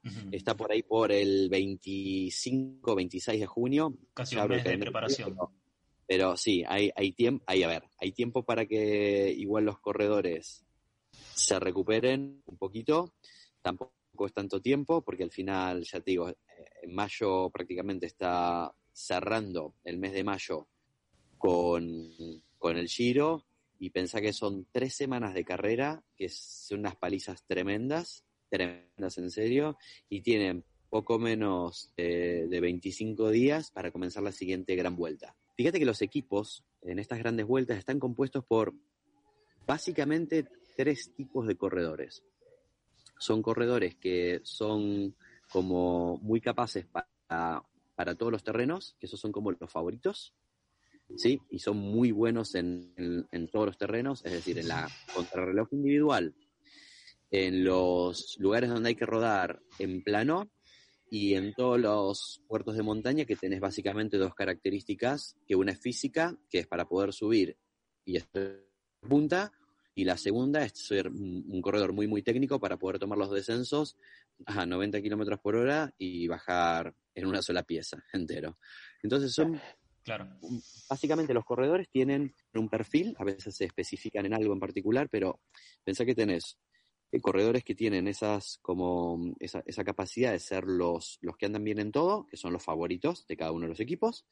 Después tenés corredores que son más bien sprinters, que son corredores que se van a tratar de adjudicar vía por etapa o, o, bien la malla de líder por puntos, que es quien gana la mayor cantidad de sprint en una competencia. Entonces ahí vas a tener esos corredores que son sprinters son realmente muy, muy, muy impotentes en un plano, pero cuando tienen que empezar a subir la montaña, esos corredores tienen muchísimo tiempo en relación al resto. Y son muy buenos, ¿eh? Claro. Es decir, todos estos corredores que están en esas vueltas son todos buenísimos. Pero la diferencia entre los buenos de la punta y los buenos del final, de estos 200 corredores, hay mucha diferencia. Es un corredor de, punta, le saca quizás una hora y tanto al último corredor del pelotón. Y es muchísimo. Esas cosas uno no se entera, pero bueno, al final todos son muy, muy buenos, pero como, como bien vos decías, Si, si un corredor quiere estar en la punta, quiere estar en el top 10, en el top 5, realmente tiene que ser un corredor que tenga capacidad para terrenos y además tiene que tener un muy buen equipo para que pueda ser acobijado en todas las eh, eh, circunstancias que tienen las competencias que, hacen que el equipo valga para, para poder llevar a ese líder adelante. Estamos hablando con Alejandro Palma sobre las tres grandes vueltas clásicas del calendario de ciclismo de competición. Eh, sobre, sobre el Tour de France, arranca, me dijiste, para mediados más fines de junio. El, tour arranca el 26 de, de junio, sí, y está terminando el 18 de julio. Y la tercera gran vuelta, perdóname, ¿ibas a decir algo más? Sí. Ah. No, no, no, no, no, no. no. estamos hablando de la, vuelta, la tercera vuelta. Vuelta a España. Esta carrera es en agosto, esta es post eh, Juegos Olímpicos. También eso es importante, no mencionar este año claro, con, la, con el aplazamiento de los Juegos Olímpicos del año pasado que se han eh, reprogramado para esta temporada, al final el calendario de ciclismo quedó bastante complicado justamente con, los Juegos Olímpicos. Claro. Eh, entonces la Vuelta de España se, desarrolla en... Eh, va del 14 eh, al 5 de septiembre. Hasta septiembre. Y con esto se completan las tres, las vueltas clásicas lo, que, lo que llama más la, atención de, todos los fanáticos del, ciclismo ruta. Y, también tenemos eh, competencia aquí en Argentina. Así es, así es. Eh, este fin de semana eh, hay una carrera que, que, si bien este año no es una carrera de tanta relevancia, porque este año es una Copa Argentina, año que esta Copa Argentina en este lugar, que es en Villa Langostura, va a ser sede del Mundial Master de Cross Country, de mountain bike, de la especialidad de Cross Country. Esta, esta carrera va a tener eh, no solo la posibilidad de ser, digo, la, la, sede esta va a ser sede durante dos años. Va a ser en 2022 y 2023. Entonces, eh, la carrera que se va a correr ahora, este fin de semana, es una carrera que eh, reúne todas las características de, lo que va a ser el evento a nivel mundial del año que viene, Nada más que no tiene la convocatoria que va a tener justamente el año que viene, pero el circuito es el mismo, la fecha es la misma, eh, las características de, lo que es la organización es la misma y eso es, eso es buenísimo porque tener una sede de, mundial eh, eh, hace de alguna manera un antes y un después para todos los organizadores de eventos porque pueden ver realmente las características que tiene un circuito a nivel mundial, porque realmente estoy acá, justamente en, en, Villa Langostura, ah, y realmente estamos rodando un circuito, estamos entrando en un circuito que es eh, característico de, de, Copa del Mundo, de, de, Canadá, de Francia, de Italia, es, es, igual. Así que muy, muy, muy contento por eso, por, por, por estar acá y además porque la Argentina sea sede de, de, Mundial Master, claro que sí. Claro, aparte Dale, eh, también es buenísimo que, como decías, se dé acá en Argentina, justo en un lugar como la Angostura, que uno a veces que sigue un poquito más de cerca, no tan fan lo que requieren los, estas carreras, eh, nada, no hay nada que envidiarle a lugares como Alemania, donde se hace generalmente, que podés llegar a ver en un spot o en un resumen, que se haga acá en la Angostura es, es buenísimo. Totalmente. Yo, eh, claro, estoy acá con algunos corredores y hablamos justamente de eso. Las características del suelo, las características del clima, las características de eh, geografía en general, ¿sí? es, es, exactamente igual. Yo digo, este circuito, vos te vas, yo, yo te llevo un circuito de, de, de, Alemania, te llevo un circuito de Canadá, te llevo un circuito de Estados Unidos y no me vas a saber decir si estás en la Argentina o, estás, estás allá. No, me vas a saber decir porque las caras son, son realmente las mismas. Así que nada que cambiar, por supuesto. a, nivel escenario natural, digamos, eh, Villa Langostura tiene todo lo que necesita más para, para una disciplina como es el ciclismo de, montaña y, además pensaba yo también lo, lo, que sirve este tipo de competencias como vidriera eh, tanto para los escenarios naturales del país, pero también para, para Argentina como un eh, lugar eh, importante dentro de lo que es un calendario de competiciones. Totalmente. Eso que decís, bueno, es, va, va, un, poco por ahí, por atrás, por el tema de la federación, que uno, muchas de esas cosas no se entera. Pero que una federación nacional pueda albergar un evento internacional, Es decir, realmente se genera un, intercambio y una conexión con, el mundo desde el deporte que realmente es buenísimo. Y estos son los pasos que han seguido los países que van en punta para organizar mundiales y para organizar Juegos Olímpicos. Nosotros el año que viene tenemos un mundial, pero es máster. ¿Qué quiere decir? Están los corredores que ya no son elite, pero igual es un evento muy importante.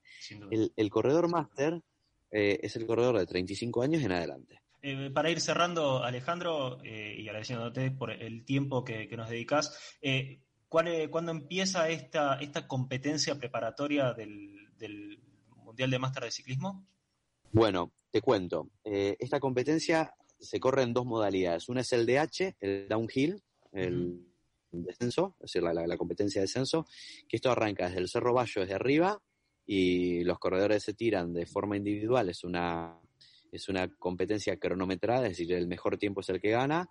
Es una competencia individual. Eh, esta carrera es el día sábado. Y después tenemos el cross country olímpico, que es la carrera como en pelotón, que se corre con las bicicletas clásicas de montaña, en un circuito bastante reducido, donde se dan varias vueltas de ese circuito, y esta carrera se corre el día domingo. Así que el día domingo, el día sábado vamos a tener campeones nacionales de la Copa Nacional de Villa Langostura, descenso, y el día domingo vamos a tener campeones argentinos de la Copa Argentina de Cross Country. Así que tenemos sábado y domingo competencias full full. Ale, te quería hacer la última pregunta con respecto a esto. ¿Se va a transmitir por algún lugar para seguirlo? El evento que hicieron es un evento de Red Bull. El evento de Red Bull, Red Bull hoy es más que ser vida energética, es una plataforma de streaming de no solo de todos los deportes extremos, sino de, casi todos los deportes. Entonces Red Bull se ha, vuelto como un patrocinador y un grupo de media, de de, servicios eh, de, transmisión de eventos. Y, el, fin de semana pasado estuve transmitiendo el evento en Red Bull TV. Ah, Entonces, eh, es decir, este evento de este fin de semana no lo van a transmitir en Red Bull TV, pero el año que viene el Mundial Master sí se va a transmitir por Red Bull TV. Claro. Eh, ah, me, ilusionaste, pensé que me ibas a decir que sí. Bueno, pará, pará, pero escúchame, seguro, seguro tenga cobertura, seguramente tenga cobertura eh, y sea estas transmisiones que hacen en vivo por Facebook, por Instagram y demás, seguro, seguro, ya voy a hablar con la gente de la organización porque tienen montado un show acá tremendo. Así que les voy a, les voy a averiguar y les voy a pasar la, la data para que la puedan compartir. Excelente. Muy bien, pasó Alejandro Palma y una, un extenso resumen de lo que van a ser las competencias deportivas, eh, las vueltas clásicas eh, del año y este Mundial de Máster de Ciclismo el año que viene, eh, que seguramente va, a captar toda nuestra atención. Alejandro, te agradecemos muchísimo por, el tiempo y por, por, este, por este espacio aquí en Invasión Bicicleta. Por el contrario, gracias a ustedes. Te mando un saludo, Mati, Chela y a toda la audiencia. Adiós.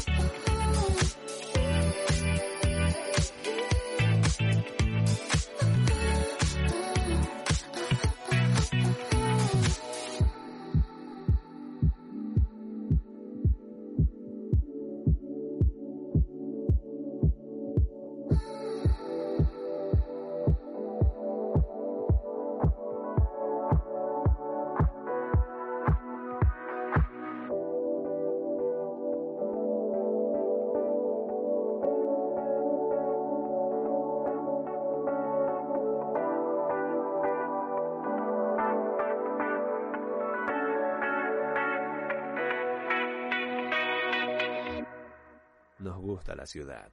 La recorremos en bici. Seguí escuchando de Invasión Bicicleta. Seguimos en B Invasión Bicicleta. Escuchábamos a Doja Cat con el tema Say So de nuestra lista colaborativa de Spotify. Y ahora, como habíamos anticipado durante el transcurso del programa, estamos en comunicación con Sebastián Poleschi. Él es del estudio Poleschi Abogados y lleva adelante el- la cuenta, el proyecto Bici Defense. Sebastián, ¿nos escuchás? Sí, sí, los escucho. ¿Qué tal, Matías? ¿Cómo estás? ¿Qué tal? Acá Matías en el estudio, Emi, Chela y Sol eh, desde sus casas. Eh, muchas gracias por, eh, por esta comunicación con, con B Invasión Bicicleta. Eh, Sebastián, vos, eh, además de abogado, sos un activista ciclista, ¿no es así? Sí, así es, Matías. Sí. Eh, no, soy abogado y activista, como, como bien vos decís. No sé si más abogado o más activista, porque bueno, las pasiones pasan por, por ambos lados, por suerte.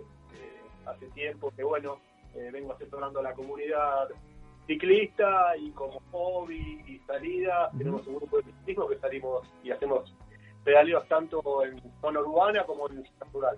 Im- Imagino que con tu eh, formación de abogado debes tener un, un ojo muy crítico respecto de normativas, respecto de eh, leyes y respecto de distintas situaciones que, que- que se dan en, en- en la calle. ¿Dónde ves las principales falencias? Y mira, más que nada las falencias las veo en la infraestructura, principalmente. Eh, más que nada en lo que es eh, ciclovías y, y también las calles, como- tanto calles como avenidas, que la verdad que el estado de conservación y mantenimiento deja mucho que desear, poniendo en peligro no solamente a los ciclistas que vamos, sino también a peatones eh, y todo el ambiente que nos, que nos rodea. Claro. Eh, em, y, respecto de las normas de tránsito, nosotros siempre acá decimos que, o, siempre la- el colectivo activista de la bicicleta siempre dice que las normas, o siempre se queja de que las normas son hechas por y para los autos. Eh, ¿Es tan así? ¿Qué, debería incorporar para, atender a eh, las cuestiones de, que tienen que ver con los ciclistas y los peatones? Mira, no, las normas en realidad no están hechas solamente para los para los automovilistas, como vos estabas mencionando. Eh, la Ley Nacional de Tránsito es clara y específica en ese sentido. La 24449 tiene eh, un articulado que es específico para los ciclistas, por ejemplo, el artículo 46. que contempla nuestra actividad, todo lo que podemos hacer y lo que no podemos hacer. O sea, esa es la ley de tránsito nacional. Esa ley de tránsito nacional, las provincias adhieren con cada uno de sus códigos a esa ley de tránsito nacional y también ordenanzas municipales, que tienen infinidad de normas con respecto a ciclistas, que, las tenemos que las tenemos que cumplir y contemplar porque somos parte del tránsito como un automovilista, de la misma forma. Eh, y, atendiendo a esa, esa distinción que haces vos, ¿no? De normas eh, que tienen que ver normas nacionales, normas provinciales, normas municipales. Eh, hay situaciones que vos decís, esto es una incoherencia porque, de, digamos, a nivel municipal o a nivel provincial legislaron en un sentido y a nivel nacional en otro. ¿Ves ese tipo de inconsistencias? Y mira, si hay consistencias. Por ejemplo, un caso puntual es la del tránsito de las bicicletas en, en las rutas. Eh, ahí tenés un caso puntual, que la ley de tránsito prevé hacer referencia específicamente a autopistas y semiautopistas. Claro. Eh, pero también está entendido jurisprudencialmente que incluye las rutas, por más que, no se las nombres, están. Claro. Y algunos municipios dejan, algunos municipios por los cuales transitan rutas dejan circular, otros no, no dejan y ahí se produce un, vacío que en realidad es para el conocimiento y para el entender del ciclista. Más allá, hasta que el Estado quería proveer medios adicionales para la circulación, como son ciclovías, colectoras o rutas alternativas para que el ciclista no tenga que circular por la ruta con el peligro que esto conlleva para el ciclista. Claro, porque muchas veces vemos, por ejemplo, eh, experiencias de eh, cicloturistas eh, que no les queda otra que transitar en, las rutas. digo, en esos casos, más allá del, de la percepción o sensación de peligro que tengan, dependiendo de la ruta por la, por la que circulen, legalmente ese ciclista muchas veces puede ser que no, no esté cubierto, ¿no? En caso de tener algún tipo de siniestro. Sí, claro, es así la compañía de seguros, en el caso de que ocurra un siniestro en la ruta, obviamente va a tratar de, agarrarse venirse esa situación legal, legal que de hecho los ampara. Y puntualmente a lo que vos decís, se dan situaciones en el sur, que recién vos estabas haciendo una nota, han tenido problemas instituciones de, turismo y que realizan la actividad comercial de turismo, que tienen inclusive eh, situaciones conflictivas con parques nacionales porque muchos a muchos no les dejan llevar contingentes de ciclistas este, a realizar los paseos. Claro. Y esos paseos es inviable realizarlos no se hacen por, al menos por un acceso de ruta. Claro. Sol. Hola, Seba, Sol Mendoza te saluda. Eh, aprovecho para, para preguntar algo que me imagino que debe ser lo más frecuente en el estudio, por el motivo más frecuente por el que llegan los ciclistas urbanos a Polesquia Abogados, y es eh, qué se necesita ante un siniestro, esto lo preguntó Iván en Instagram, y el automovilista tiene que hacerse cargo de los daños en caso de un siniestro. Perdón, no te, no, te, no te escuché, no te escuché esta pregunta, perdón, ¿eh? No pasa nada, repito sin problema. Eh, que Iván nos eh, preguntó por redes sociales ¿Qué datos necesitamos ante un siniestro y si el automovilista tiene que hacerse cargo de los daños? Sí, claro, obviamente, sí. En, en, caso de, un siniestro, el automovilista tiene que hacerse cargo de los, de los daños, obviamente. Tiene la obligación de tener el seguro, el de responsabilidad es obligatorio. Y hay una serie de pasos a seguir para el caso de que acontezca este, un siniestro. Eh, también tenemos que nosotros tener presente que siendo ciclistas no estamos ajenos a la responsabilidad del tránsito. Eh, muchas veces como ciclistas también nosotros vemos actitudes que dejan bastante que desear con respecto a, propios ciclistas. Los vemos a diario quizás circulando por Avenida Corrientes en, en un sentido de circulación contrario al que corresponde, que son situaciones que me parece que nosotros tenemos que tomar conciencia este, e intentar de, cambiar con educación, obviamente. Pero la pregunta puntual era tuya era con respecto a los, los automovilistas, me decías, porque no se escuchó bien, disculpame. Sí, sí, con respecto a los automovilistas, de qué datos necesitamos ante un siniestro. Eh, obviamente, si, si un eh, automovilista nos intercepta y nosotros estamos en regla, ¿no? Suponiendo el mejor escenario en el que nosotros vamos en regla y, un, y tenemos un siniestro con un automovilista, ¿qué datos necesitaríamos para llevar adelante una denuncia? Bueno, ante el caso del siniestro, primero y principal, y si podemos, es, este, es hacer la llamada, si nos permite, el estado de salud, de llamar al 911 por el tema de las lesiones. Después los datos que son importantes para tomar son los datos completos de la persona que, eh, que nos chocó. En este caso es el nombre completo del automovilista, el apellido, su dirección y su compañía de seguros. Después otro dato importante es tomar nota del lugar del siniestro, eh, haciendo un rodeamiento más que nada las calles, las intersecciones, si hay semáforos, si no los hay, si hay señales de tránsito. Y obviamente posterior a eso es realizar la denuncia en la comisaría, que se puede realizar en la comisaría misma, siendo por ejemplo provincia de Buenos Aires, o en, Capital Federal, Ciudad Autónoma de Buenos Aires, tenemos la opción de realizarla también vía web, mediante la denuncia que se realiza en la, en la página se puede bajar la aplicación de la Fiscalía. Bien. Chela. Claro, Sebastián, ¿qué tal acá, Chela? en consonancia con lo que te preguntó Flor, en, perdón, Sol, en cuanto a qué hacer, si denunciar o no y qué se le pide, quería consultarte también si para hacer la denuncia y el descargo en el seguro, nosotros como ciclistas tenemos que estar, eh, también tenemos que tener un seguro o no es necesario. Mira, respecto a, respecto al seguro, hay tenés dos tipos de seguro para el ciclista, generalmente que son las coberturas que se ofrecen hoy en día en el mercado. Y está el seguro de el seguro contra robo y después también a ese seguro de robo se le puede anexar el seguro de responsabilidad civil. Eh, nosotros como ciclistas no estamos exentos de la ley de tránsito y por lo tanto nosotros podemos llegar a este, podemos llegar a ocasionar una lesión a un peatón. Por lo tanto, yo siempre recomiendo, ya que vamos a sacar un seguro por robo de bicicleta, también pagando un poquito más, un plus, se puede llegar a tener el robo de responsabilidad civil. Claro. Que es el seguro que nos cubre por los daños que nosotros le ocasionamos a un tercero.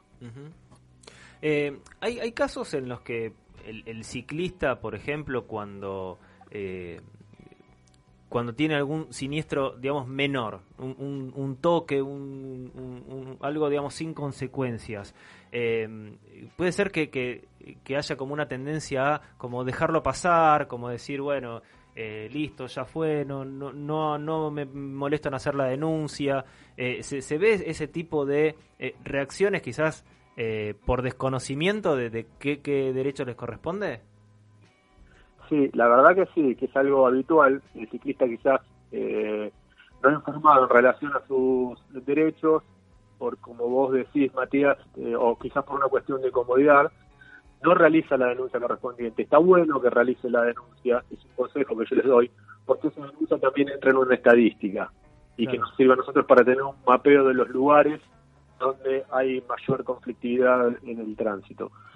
eh, como antes te decía, la denuncia inclusive eh, para los que viven o, situaciones de, riesgo de tránsito que acontecieron en el Ciudad Autónoma de Buenos Aires, se puede hacer desde la computadora o mismo del teléfono. Entrando a la web del Ministerio Público Fiscal, se realiza la denuncia, te dan un número de denuncia y a partir de ahí todo el seguimiento es vía web. Así que incluso esa comodidad se tiene este, para realizar la, la manifestación en el sentido. Es, importante saber saber eso, digamos que hasta ni siquiera hay que apersonarse a, una comisaría para, eh, para hacer la, la denuncia. Eh, y, cuáles son las situaciones más frecuentes por las que eh, ustedes como, como estudio jurídico reciben más, más consultas respecto de el ciclismo urbano? Mira, ciclismo urbano, las más, las más, las que se ven a diario o por las que nos consultan con más facilidad son apertura de puertas, está a la orden del día, cuando un auto estacionado sobre el cordón, eh, realiza la apertura de la puerta lesionando a un ciclista. Esa es una de las más habituales. Y después también los cruces transversales y las situaciones que se dan en ciclovía hoy, porque lamentablemente el automovilista desconoce la normativa vial en relación a las ciclovías, desconoce también las prioridades de paso. Sí, hay, hay perdóname, eh, hay muchas, eh, como muchas interpretaciones, porque hasta incluso la, cartelería o las señales son confusas, ¿no? Por ejemplo, he visto mucho en redes sociales que dicen, en la ciclovía hay un cartel que dice ceda el paso, pero ese ceda el paso, ¿es para hacerle el paso al peatón o para hacerle el paso al auto que gira? No, no, es para cederle el, es para cederle el paso al peatón. El peatón siempre tiene, siempre, siempre tiene prioridad de paso, en cualquier situación y circunstancia. La única diferencia es, en el caso de que haya ciclovía y que esa esquina sea semaforizada, el que ahí el que indica la prioridad de paso es el semáforo. Pero, pero el, el auto que gira tiene que cederle el paso al ciclista que viene por la bicisenda o por la ciclovía y no al revés. Porque esa, esa, esa interpretación la he visto muchas veces y después el, esa persona que interpreta de esa manera se sube a un auto y maneja en consecuencia. Claro, así es, tal cual. No, inclusive para los autos también, el que le da la prioridad solamente al auto en una vía, en una, en una encrucijada semaforizada, es el semáforo. Eso es de ya. Claro. Pero en la mayoría de las esquinas que no hay semáforos, la prioridad de paso para el ciclista que va por ciclovía siempre la tiene el ciclista. El ciclista. El automóvil tiene que frenar porque inclusive el automóvil metros antes de llegar a la intersección tiene toda la cartelería y toda la señalización que le indica que tiene que tener la precaución y lo obliga a frenar en el lugar donde hay una ciclovía, inclusive está señalizada con una, con una pintura verde. Clarísimo. Eh, bueno, eh, pasamos a las preguntas que nos dejaron nuestros oyentes y seguidores eh, en redes sociales ayer estuvimos eh, recolectando en, en, Twitter, en Facebook, en Instagram eh, y recibimos algunas consultas, algunas ya medio como que las, eh, las fuimos contestando durante estas preguntas, pero por ejemplo, Elías Pérez en Facebook nos pregunta, ¿sirve patentar las bicicletas? Que es algo que muchas veces se propone. mira, a mí, a mi entender, no, no sería viable o sería económico patentar las bicicletas, entendiendo patentar como un, como un método eh, técnico registral, a la manera de un automóvil, comparándolo con un automóvil. Ya que, los registros, como toda la entidad, dependen de la administración pública, de eficacia nacional, sin empleados, impuestos y una serie de gastos administrativos que realmente harían onerosa esa implementación. Eh, muchos foristas, usuarios de automóviles, dicen que deberíamos estar registrados nosotros como ciclistas y pagar patente como lo hacen ellos. Eh, eso lo dicen por la controversia o la pica, me parece que muchas veces se entre ciclistas y automovilistas. Creo que es una, esta es una visión eh, personal, respeto, respeto a tradiciones, y deberíamos quitarle este, importancia esa entidad porque no nos lleva a nada. Eh, más que nada lo que siempre nosotros hacemos hincapié es en la empatía hacia el otro al momento de, de circular. Y después tenés otras opciones, como puede ser... Lo perdimos. a las bicis y se le hace un seguimiento y pasado para poder ubicarlos. Esto es para el caso de robo, también para evitar el mercado negro de bicis robadas. Eso me parece que está bueno y que le da una herramienta más al comprador de la bicicleta para saber si es robada o no. en eso sí estoy de acuerdo, pero no en el, en el registro en el, registro técnico registral no, para equipararla a lo que sería un, vehículo motorizado, o sea, en ese sentido no, más como prevención para casos de robos. Eh, clarísimo. Eh, Chela, vamos con la siguiente. Dale, Nati, enfermera a través de Instagram, nos pregunta qué podemos hacer cuando quien nos causa lesiones culposas es un peatón o un ciclista. Sebastián. No sé si se llegó a escuchar, Sebastián. Hola. Eh, ¿Llegaste a escuchar la, la pregunta? Hola. Sebastián. Estamos, sí, estamos, ahí con algunos temitas, algunos temitas de, conexión. Es esto, ¿no? De estar un poco en la virtualidad todavía que, nos mantiene la pandemia. La información que nos está dando, la verdad, es para, para tener en cuenta cada vez que salimos a la calle, Eh, y aparte, nuestros seguidores en Twitter están a full y, les recontra sirve. Eh, recordemos que estamos eh, también en vivo en Instagram y en Twitter como arroba bici, dando el vivo en cada momento, en cada entrevista.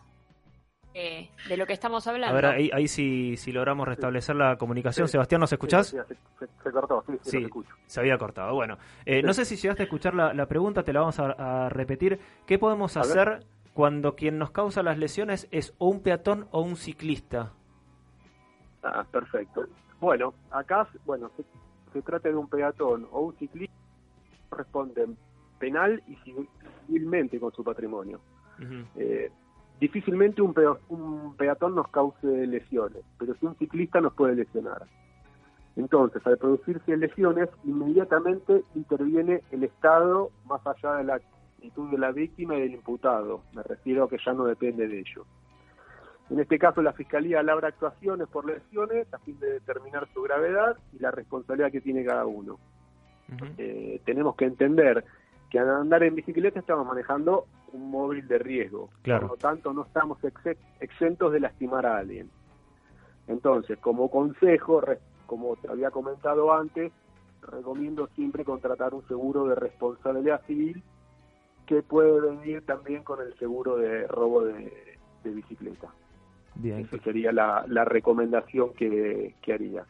Y después los pasos a seguir cuando nos causan lesiones, bueno, también te lo había comentado, tomar los datos de la persona que nos lesionó, el lugar del siniestro, realizar la denuncia en la comisaría y bueno, y siempre recomendamos que nos llamen a nosotros o a cualquier asistencia letrada para realizar esa denuncia, porque hay pequeños detalles que pueden cambiar el resultado del reclamo según la denuncia que hagamos en, en un primer momento.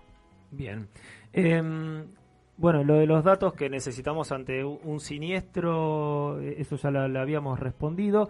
Eh, ¿Cómo es la normativa de las bicicletas eléctricas? Esto nos pregunta Mariano de la Cruz en Instagram, sobre todo aquellas que exceden los 25 kilómetros por hora, que es eh, donde entendemos que en la ciudad de Buenos Aires está, está en la velocidad hasta la cual está reglamentada. ¿Qué pasa en caso de un accidente? Si la normativa actual contempla solo pedaleo asistido ya que algunas poseen un acelerador. ¿Qué pasa en ese caso? Sí, en realidad la normativa en Ciudad Autónoma de Buenos Aires está contemplada y tienen un regulador, como vos decís, con una velocidad limitada a 25 kilómetros por hora. Como te había comentado antes, en caso de que ocurra un siniestro, obviamente la compañía de seguros va a tratar de afirmarse a esa normativa y va a tratar de demostrar que esa bicicleta no tenía la regulación de velocidad, que tenía un acelerador, por lo tanto el conductor de ese, de ese ciclo rodado va a ser responsable. Bien, clarísimo. Eh, Sol. Eva, y una preguntita para ir cerrando también, el tema de, de los estacionamientos, de que no nos reciben con nuestras bicicletas y demás. Eh, ¿Qué sucede cuando un garage comercial no nos permite estacionar? Eh, ¿qué acaso nuestra plata no vale? No, mentira. Pero, ¿qué, ¿qué pasa? ¿Qué podemos hacer ante eso? ¿Se puede ejercer algún tipo de denuncia, más que nada, para que regular esta situación y que no, sea tan frecuente? no, te estoy escuchando bien, no tengo buen, no tengo buen audio, no te escucho bien. Eh, tiene que ver con, los estacionamientos, eh, no sé si, si, me escuchas bien a mí. Em, ¿Qué pasa cuando el garage no te permite estacionar? Bueno, nosotros tenemos una publicación con respecto a eso, a la garage, hay normativas en la, ¿cómo es? En la Ciudad Autónoma de Buenos Aires. Eh, el garajista está obligado a dejarnos estacionar, inclusive hay un cupo para eso. Eh, tenemos el código urbanístico, el código urbanístico que es la ley 100.100, la ley 1752-5, que estipula que cada 50 coches, 8 espacios tienen que ser guardabici, obligatoriamente. También deben prever elementos de sujeción, los garages, y entregar tickets. Después está el tema de la seguridad de la bicicleta adentro del, garage, obviamente les corresponde a ellos, pero nosotros sí tenemos que llevar una linga para atar la bicicleta a ese elemento de sujeción. Ahora, ¿te pueden decir en, en, un garage, eh, por ejemplo, que no tienen lugar? O sea, te dicen, no, mira, ya lo tengo todos los lugares ocupados, no, no, te puedo aceptar la bici. y dice Matías, echa la ley, echa la trampa. Lamentablemente no tenemos manera nosotros como ciclistas de controlar eso en el momento que, que, vayamos al, al garage. Lo que sí podemos hacer es acercarnos, hacerle saber la normativa al garagista y tenemos la posibilidad de realizar la denuncia mediante el número 147 o también ante la comuna más cercana, el derecho al consumidor, tenemos la oportunidad de dejar asentada la denuncia para que vaya un inspector a realizar la inspección correspondiente. Claro. ¿Qué pasa? La inspección no va a ser en el momento, esa es la, esa es la situación problemática. Nosotros nos vamos a ir sin poder estacionar y quizás el inspector te llega dentro de dos o tres días. Claro. Pero bueno, la intención es generar conciencia en los garallistas para que sepan de que hay una normativa que a nosotros nos ampara y que en realidad ellos tienen la obligación de dejarnos este, estacionar. ¿Y, qué pasa fuera de la ciudad de Buenos Aires? Te, cuento un caso que me pasó a mí hace un tiempo en Vicente López, en donde eh, alrededor de una clínica había, por, fui, creo que por lo menos tres o cuatro garages, en ninguno me aceptaron la bicicleta con excusas de, desde que el seguro no, se la, no les permite dejar bicicletas, hasta que eh, no tenían lugar un, lugar apropiado para, para dejarla. Digo, eh, es muy raro, digo, teniendo lugar para dejar autos que son mucho más voluminosos, no me dejaban un rinconcito para, para atar mi bicicleta. ¿Qué pasa fuera de Buenos Aires? Sí, bueno, ahí hay que ver el código urbanístico de cada y ordenanza de cada Matías. Pero, Eso es lo que la rige. Pero se pueden negar. Específicamente. ¿Cómo? ¿Se pueden negar a recibirme la bicicleta? Porque puedo decir yo que el, la ley de tránsito considera que la bicicleta es un vehículo, ¿no? Eh, no, no puedo ampararme en, agarrarme de, alguna definición de ese tipo como para decir eh, me tienen que aceptar la bicicleta, aunque pague lo mismo que pago un auto. En realidad, ahí, estamos, ahí nos estamos unidos a lo que dice la ordenanza de cada municipio. Yo lo que te refería anteriormente era para Ciudad Autónoma de Buenos Aires. Había que estudiar cada caso particular, obviamente cada municipio tiene sus normas. Eh, sí, obviamente podemos hacerle saber la situación, pero no sé si hacer una manifestación legal en ese sentido. Claro. que cada municipio también tiene sus oficinas de defensa del consumidor y ahí habría que hacer la denuncia respectiva. Bien, bien. Eh, bueno. y lo que decimos también es muy certero con respecto a los a los garage, porque la excusa de eso también es el tema del reconocimiento de la compañía de seguros para el caso de que haya un robo dentro de garage, no claro. reconocer. Eh, yo puntualmente te digo, hace, hace muy poquito tuvimos una situación con una clienta que le robaron la bicicleta dentro del garage, el garage con seguro y ella con seguro personal de su bicicleta también, con robo. Y ahí entró una disputa entre el seguro del garage y el seguro de la bicicleta de ella con respecto a quién tenía que pagar los gastos de la reposición de la bicicleta. Claro. Bueno, una controversia que al final se terminó resolviendo, pero inclusive con situaciones bastante complicadas que le querían hacer primero a ella un, un de responsabilidad. Así que bueno, son situaciones que siempre aconsejamos que, que vean o que por lo menos charlen o que sean aconsejados por un abogado. Excelente, bueno, eh, ¿querés contarnos en dónde los encontramos en redes, en dónde podemos obtener más información, en dónde los pueden consultar eventualmente si, si necesitan algún tipo de asesoramiento? Bueno, nosotros estamos en Instagram, el espacio nuestro es eh, están nuestros teléfonos de contacto, eh, está en la página web, así que por cualquiera de esas vías pueden comunicar. Nosotros la tenemos tanto en Ciudad Autónoma de Buenos Aires como en Provincia de Buenos Aires. Excelente. ya, bueno, encantado para que nos llamen y se comuniquen con nosotros. Muy bien, muchísimas gracias Sebastián por, por este tiempo, por la predisposición, por haber contestado las, las preguntas de nuestros oyentes y, seguidores. Pasó por B Invasión Bicicleta Sebastián Poleschi de eh, Poleschi Abogados y Bici Defense, que es el, emprendimiento, la parte puntual que tiene que ver con eh, ciclismo urbano. Nuevamente, Sebastián, muchas gracias por esta participación en B Invasión Bicicleta. Muchas gracias a todos, saludos a todos Adiós. Vamos a una pequeñísima tanda, un par de cepas y volvemos para el cierre del programa. Si te gusta nuestro programa y querés seguir apoyándonos para brindarte el mejor contenido relacionado al ciclismo urbano, entra a deinvasionbicicleta.com.ar y entérate cómo podés colaborar con nosotros, por lo mismo que te saldría invitarnos una cerveza.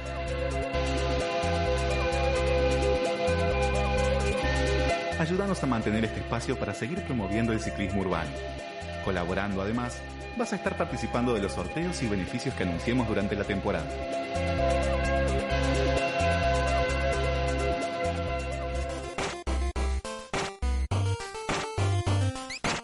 ¿Visitaste nuestro sitio web? Ingresa ahora a deinvasionbicicleta.com.ar y encontrá todo lo que buscas.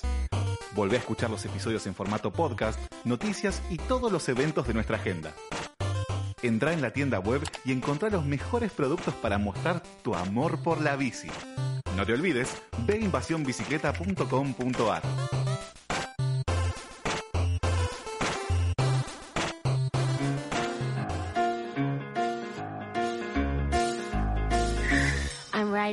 Llegamos al final del programa del día de hoy, programa que estuvo pero repleto de cosas.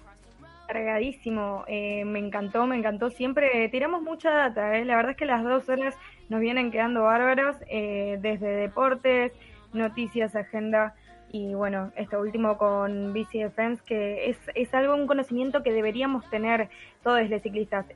creo que algo que por ahí les envío un poco a los automovilistas que ellos no aprovechan lo suficiente, que es que en las capacitaciones que pueden llegar a tener con respecto a sacar el registro y demás, obtienen un montón de información que después no terminan aplicando en la calle, pero que la obtienen y que nosotros como ciclistas urbanos tenemos que alimentar a la comunidad y pasarnos buena data entre nosotros porque no hay regulación alguna eh, para con nuestro conocimiento. Totalmente. Eh, así que está bueno también eh, sentir que ocupamos ese rol y que somos parte de, compartir esa información que siempre es buena. Sí, siempre, estar informados es, mucho mucho mejor.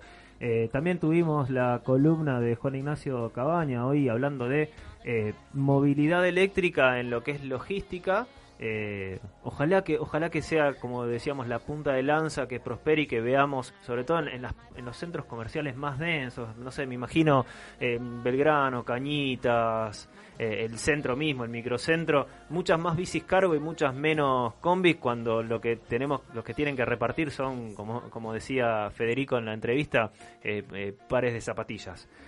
Así que nada esperemos que, este tipo de iniciativas prendan que, que la industria de las bici cargo se desarrolle, porque ahí también hay un potencial, hay un nicho a explotar este, y que, y que sirva tanto para lo que es mejorar la calidad del aire, mejorar la calidad del tránsito eh, y obviamente que, siga habiendo más, más bicis en la calle. Em, que respecto a em, después tuvimos bueno deportes repasando las grandes competencias que, que se vienen ahora eh, internacionalmente eh, así que nada, bueno, como, como decíamos, tuvimos un programa súper, súper cargado. Em, ¿Qué tenemos para este miércoles? O, si nos puedes adelantar algo, o si todavía no, y simplemente es una invitación a, maldita transmisión, Chela. Chela. Sí, así ah. es, invitarles, invitarlas, invitarlos a todos a que escuchen este miércoles Maldita Transmisión a las 20 horas por este, por este mismo canal, ¿no? A través de Curradio. Radio donde si bien todavía no tenemos lo que de lo que va a tratar el, programa, probablemente estemos haciendo un pequeño repaso de lo que sucedió, que si se quiere se los adelanto acá, es lo que eh, tuvo en vela, ¿no? A todo a todo el país y fue eh, Nicolás Curaña quien compró el dominio de Google Argentina. Se ve que se había vencido la licencia y ahí chequeando a ver, che, qué puedo, qué licencia me puedo me puedo comprar millonaria, pum, estaba, el dominio se había terminado, había vencido el dominio, lo compró y por unos minutitos, si no son segundos, eh, Google estuvo caído. Eh, pasaron cosas ahí. Voy a, voy a robarle la frase a Emi y es, eh, no elegí ser argentino, solo tuve el privilegio. Estas cosas solo pasan acá, me encanta. Totalmente, que viva mi país. vivir en Suiza, boludo, ni en pedo. En Suiza no pasan estas cosas. En sí no pasa. Le mandan un mail a Google avisándole que está disponible, ¿viste? Son, son mejor gente. Claro, las noticias acá son eh, para, para secarte las lágrimas de risa. Eh, hablando de secarse las lágrimas de risa, ¿qué, ¿qué, nos espera en Cóctel del Día, el podcast de Emi Fantacone? Esta semana es más, sale un episodio un poco más, más pop, más teen capaz. Eh, estuvimos hablando con el presidente del club de fans de Taylor Swift en Argentina Em, después de que Taylor está regrabando sus primeros seis discos por problemas con la discográfica. Así que bueno, no se los voy a contar ahora, escuchen el episodio cuando salga. Hay que escuchar Cóctel del Día en todas las plataformas. Em, y bueno, y ya saben, si quieren mantener toda la información que necesitan para andar en bicicleta por la ciudad, tienen que descargarse Bicitool, ¿no es así, Sol? Bicitool App, por favor, la tienen gratis eh, desde cualquier store, Play Store, App Store. Eh, no importa el sistema operativo que tengas en tu teléfono, lo importante es que tengas a mano la información que necesitas para pedalear en las calles. O sea, no te quedes zapata porque pinchaste, eh, encontrás descuentos, no sabes qué hacer ahora que se está despejando este hermoso sábado, encontré espacios bike friendly. No sé, quienes no la tienen, no sé por qué, qué están esperando. Eh, es la información. ¿Qué hacen cuando pinchan? Es la pregunta, ¿no? Claro. ¿A dónde van cuando pinchan? Bueno, si se perdieron alguna parte. Esperan un taxi que les pueda cargar la bici en el baúl y se la llevan a la casa, si no, no se explican. Si se perdieron alguna parte de este programa, quieren volver a escucharlo, pueden hacerlo a través de nuestro sitio web invasiónbicicleta.com.ar y en nuestro canal de Spotify. Eh, ahí pueden encontrar también todos los episodios de la temporada y temporadas anteriores. Eh, hicimos el programa del día de hoy en la operación Lilén Amado, en la producción y coordinación de aire estuvo Natalia Pereira Ortiz estuvieron como columnistas Alejandro Palma y Juan Ignacio Cabaña. Y en el aire estuvimos Chela Duarte, Sol Mendoza, Emi Fantaconi, quienes habla Matías Zabalone. Nosotros nos volvemos a encontrar el próximo sábado, como siempre, a las 10 de la mañana, aquí por EQ Radio. Y recuerden. Eh, usen luces de noche, respeten al peatón, manejen con cuidado, pero no dejen de andar en bici porque está buenísimo.